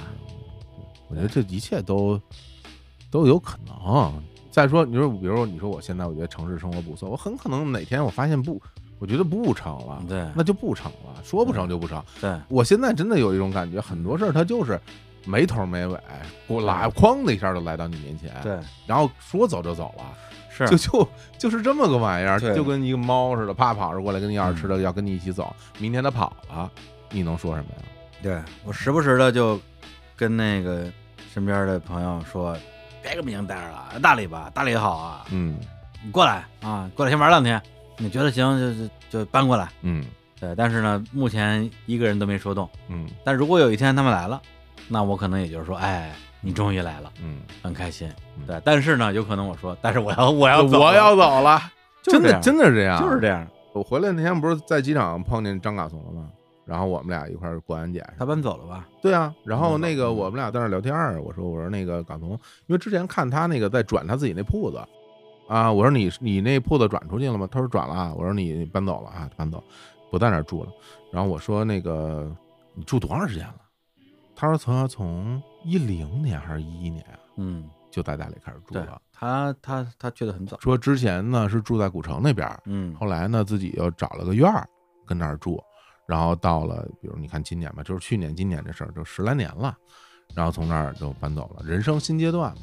对，啊，我说人生新阶段，我说我说那那个是不是很多人原来住那儿都搬走？他说他说不少，张伟伟，张伟伟之前就等于说是，你像一八年还是我忘了，反正就是他第一次来日坛的时候就说在大理干不了活儿啊什么之，这这这个那个的。想走，对，然后去年我跟他在那个四季碰见过两回，他就说准备撤了，然后就去上海，嗯但是后来又碰见他，我说你你怎么还没走？他说我这是收拾准备呢，嗯到今年二月份儿终于搬过去了，啊，搬过去之后就被封到上海了。啊，然后每天也都反正肯定很难受嘛，嗯封了好几个月。后来上海终于解封了，我问他我说要不要回大理，他说还是这个相见不如怀念吧。对，就是下定决心了嘛。对，就是人下定生新的决心了嘛阶段嘛，有个新的地儿在召唤你，你就想去，对，你看他在住这么多年，他决定离开大理，肯定不是说这一两天的事儿，对他肯定是想了很多年。对。然后我二零年我刚去大理的时候，大理有有有两个朋友也是在那边工作开公司，就是加菲众，哦，加菲重啊，对啊他跟他媳妇儿，然后他媳妇儿就特别热情。西哥老师每次见我说：“老李，听说你要把公司搬搬到大理来，是吗？真的吗？真的吗？”我说：“呃，有这个想法。”嗯他说：“你什么时候搬过来啊？”我说：“啊，可能快了吧，嗯对，吧？但是心特别虚，因为我只是有一个想法，对，并没有实际的计划，也没有什么行动。然后从前年说到去年，从去年说到今年，然后等到今年五月份的时候，我终于再次去大理，这次是铁了心了。嗯然后去了之后见着他们俩，我说：“哎，我说周周新哥，我这个我终于要把大公司搬过来了。”嗯他说：“嗯，我们俩要走了。对，电褥子你要吗？最后最后对，把把电褥子、电暖气送我了，是俩人走了。上一阵子不是跟你说，我有一同学跟咱们有合作方的一个同学，跟他一块吃饭，然后他我他他就说啊，我说那个最近我说我要出个差，他说去哪儿啊？我说他说去大理，他说啊大理大理我熟，在大理住了四五年呢。哇，我说是吗？他说对啊，都当时举家搬过去的，那个一家人都搬过去了，然后就说就去年还是前年才搬回来，也是说当时是因为什么去，嗯，然后现在因为什么回来，对呀、对吧？大家呢每个人呢，那是我中学同学，我这。嗯抄了他三年作业呢。我高中同学就跟我说，他说：“你看，你跟我们公司小朋友聊天，什么你们谈业务，我都不知道。然后他们一聊起来，我我才知道你们在聊。我就跟他们说，这抄了我三年作业啊，每天抄啊，那真是每天抄，每天到了就拿拿拿，给检查一下作业。但是你就不知道他曾经是个大，我都不知道啊。跟我说之前在大理，然后就说，但我都特熟，说你要是再去，我可以告诉你去那玩儿什么都是好。啊对所以我觉得都是流动的。对啊，我们的对嗯生活的期许，我们希望自己的生活的状态、生活的这个区域，对，就是如果我们能够选择的话，对吧？当然，我依然觉得是一种奢侈，嗯就是选择自己的生活。我觉得首先啊，能够去遇到一个真的体验到一个自己喜欢的地方，这东西就已经挺奢侈的了。对，并且能够有决心，然后有条件，真的到那个地方去生活，又更奢侈的一件事儿。对，因为别人我跟淼叔聊，因为淼叔八月份去大理待了一段时间嘛，嗯，赶上火把节玩的很开心，啊，对，然后我就跟他聊这个事儿，我就说在北京天天这个这儿不能去那儿不能去的，你为什么不出来走走呢？嗯呃，我忘了是淼叔说的还是谁说的了，反正大概意思就是说，对我来讲，因为我有大理这么一个地儿，对我有一个对我来讲能够给我一个接近于故乡体验的地方，一到这个地方我就跟回家的一样。但是对于一些人来讲，除了北京之外，没有这样一个地儿，去哪儿都是啊找个酒店住一住，嗯然后每天有朋友陪我玩儿，我就挺开心；没有朋友陪我玩儿，我就特孤独。嗯，那你就没有办法在那个地方长期生活呀。对啊，就这么说，别人别人泉州我也去过，我也特喜欢。嗯啊，厦门。但是你让我去那玩一礼拜，我觉得挺好，每天吃好喝好玩玩。你让我跟泉州住半年，嗯我想象一下，我一个人都不认识，为什么在地方地方住半年？嗯，我就受不了，受不了我也受不了。那上海当然可以了，我上海朋友跟北京差不多一样多。哦，全中国除了北京、上海跟大理，其实我也我也找不出第四个我愿意跟那长期待着的城市，因为我谁都不认识，嗯，还真是，对吧？还真是就是就是，虽然我现在的社交需求很弱，但是还是得有朋友，不能没有朋友。真是现认识新朋友这事儿，我觉得不不靠谱。还真是。你要这么说，真的就是我为什么对上海有那么强烈的这种熟悉感或者融入感，也是因为在潜在的层面，那个地方生活着很多我的同学跟朋友，，对啊，随时可以见到他们。对。对，虽然我在大理，我平时就是可能我不见对我他们，就是就是谁都不见，对，我就是谁都不见，但是我想见大理至少有二十个人，对，是我我想见，而且我就能约出来，我们在一起，而且一定会很愉快的，这让我心里踏实。对，而且我跟他们往往就是在大街上碰见了，说哎，你也来这儿吃饭啊？对对啊，哎呀，你 什么时候回来的？啊，我已经搬过来了，哎呀，那太好了，大理好啊，咱们有有时间一起玩啊。然后人家也不会约，但是你知道你会在街头碰到这个人，你的心里就觉得很很爽。是。我都惊了，怎么吃个啊，饭对，就就 就你，我操！就连我，连你 真的在大理都碰上一堆熟人，对啊，真没想到啊！吃个饭跑出来看俩熟人在那边站在大街上聊天儿，没想到，对，嗯它就是这样一个地方，嗯而且有很多很多当年在北京认识的人，现在都去了大理，或者都去了上海嘛。上海有很多北京去的人嘛，对。所以如果说我现在在北京这个城市感觉不那么舒适的话，大理跟上海就是我仅有的两个选择，嗯，换一下。换一下嘛。对我来说，可能北京、上海、杭州啊，嗯。杭州可以，杭州我也有不少认识的人，你看嗯。几点了？十点五十了，嗯，爸给我打电话了，嘿，对，肯定问我还回不回去，那就就这么着吧，就这么着吧，我得对这儿就对，我得我得接我爸电话，就到这儿了，好吧？对，咱们六周年特别企划、嗯。系列企划就这么了。哎，今天这节目本来我们俩聊到头一个半小时的时候，我都没觉得能播，你们聊的都是什么破玩意儿啊，都是。很好啊。啊，。但是最后反正对就是聊开了啊，嗯聊开了啊嗯，就所以就凑合能播了，就它了。就他了，然后这些节目也是日坛这个严格意义上啊，嗯，第七年的第一期，哦，哎，对，九月二十六上线嘛，对，第七年的第一期。嗯。啊，我们就要迈进我们的这个七年之痒了。嗯。那那今年这个过生日，嗯，你就送我一痒痒挠，真痒啊，挠挠，挠挠是吧？送你一纸包吧，啊，嗨，够不着。我我前两天真买一痒挠，挺好使的，嗯，手够不着了，胳胳膊受伤了，对，好不了。要不说你大爷呢，这这老头乐好嘞，是吧？是不是老头乐？赶紧赶紧赶紧接电话吧啊这这电话得接，但是嗯咱们得得放个歌啊，啊！得放个什么歌？哎，我有一首完全不搭嘎的歌，那天我我忘了，我给你发了一下，跟你说了一下了。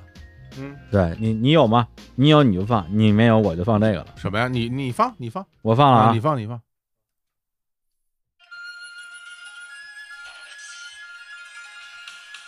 哟，林志颖，小旋风，嗯啊，一九九三年的歌曲《戏梦》。对他们说，人生一出戏，又何必太认真？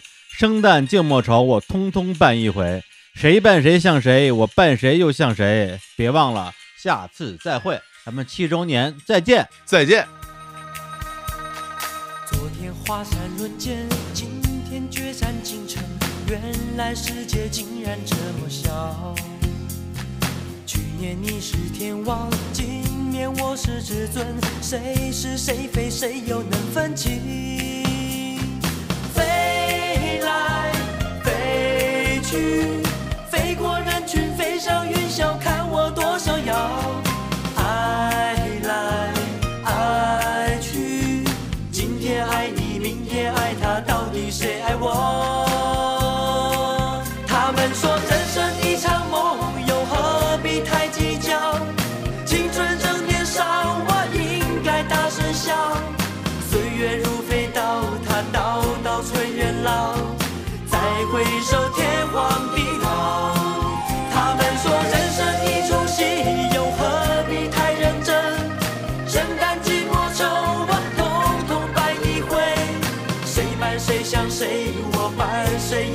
谁？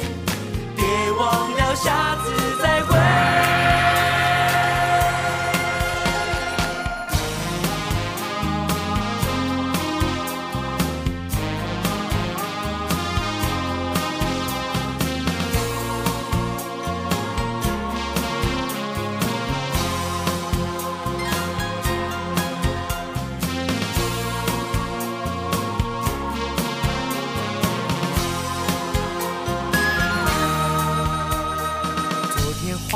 瞬间，今天决战京城，原来世界竟然这么小。去年你是天王，今年我是至尊，谁是谁非，谁又能分清？飞来飞去，飞过人群，飞上云霄。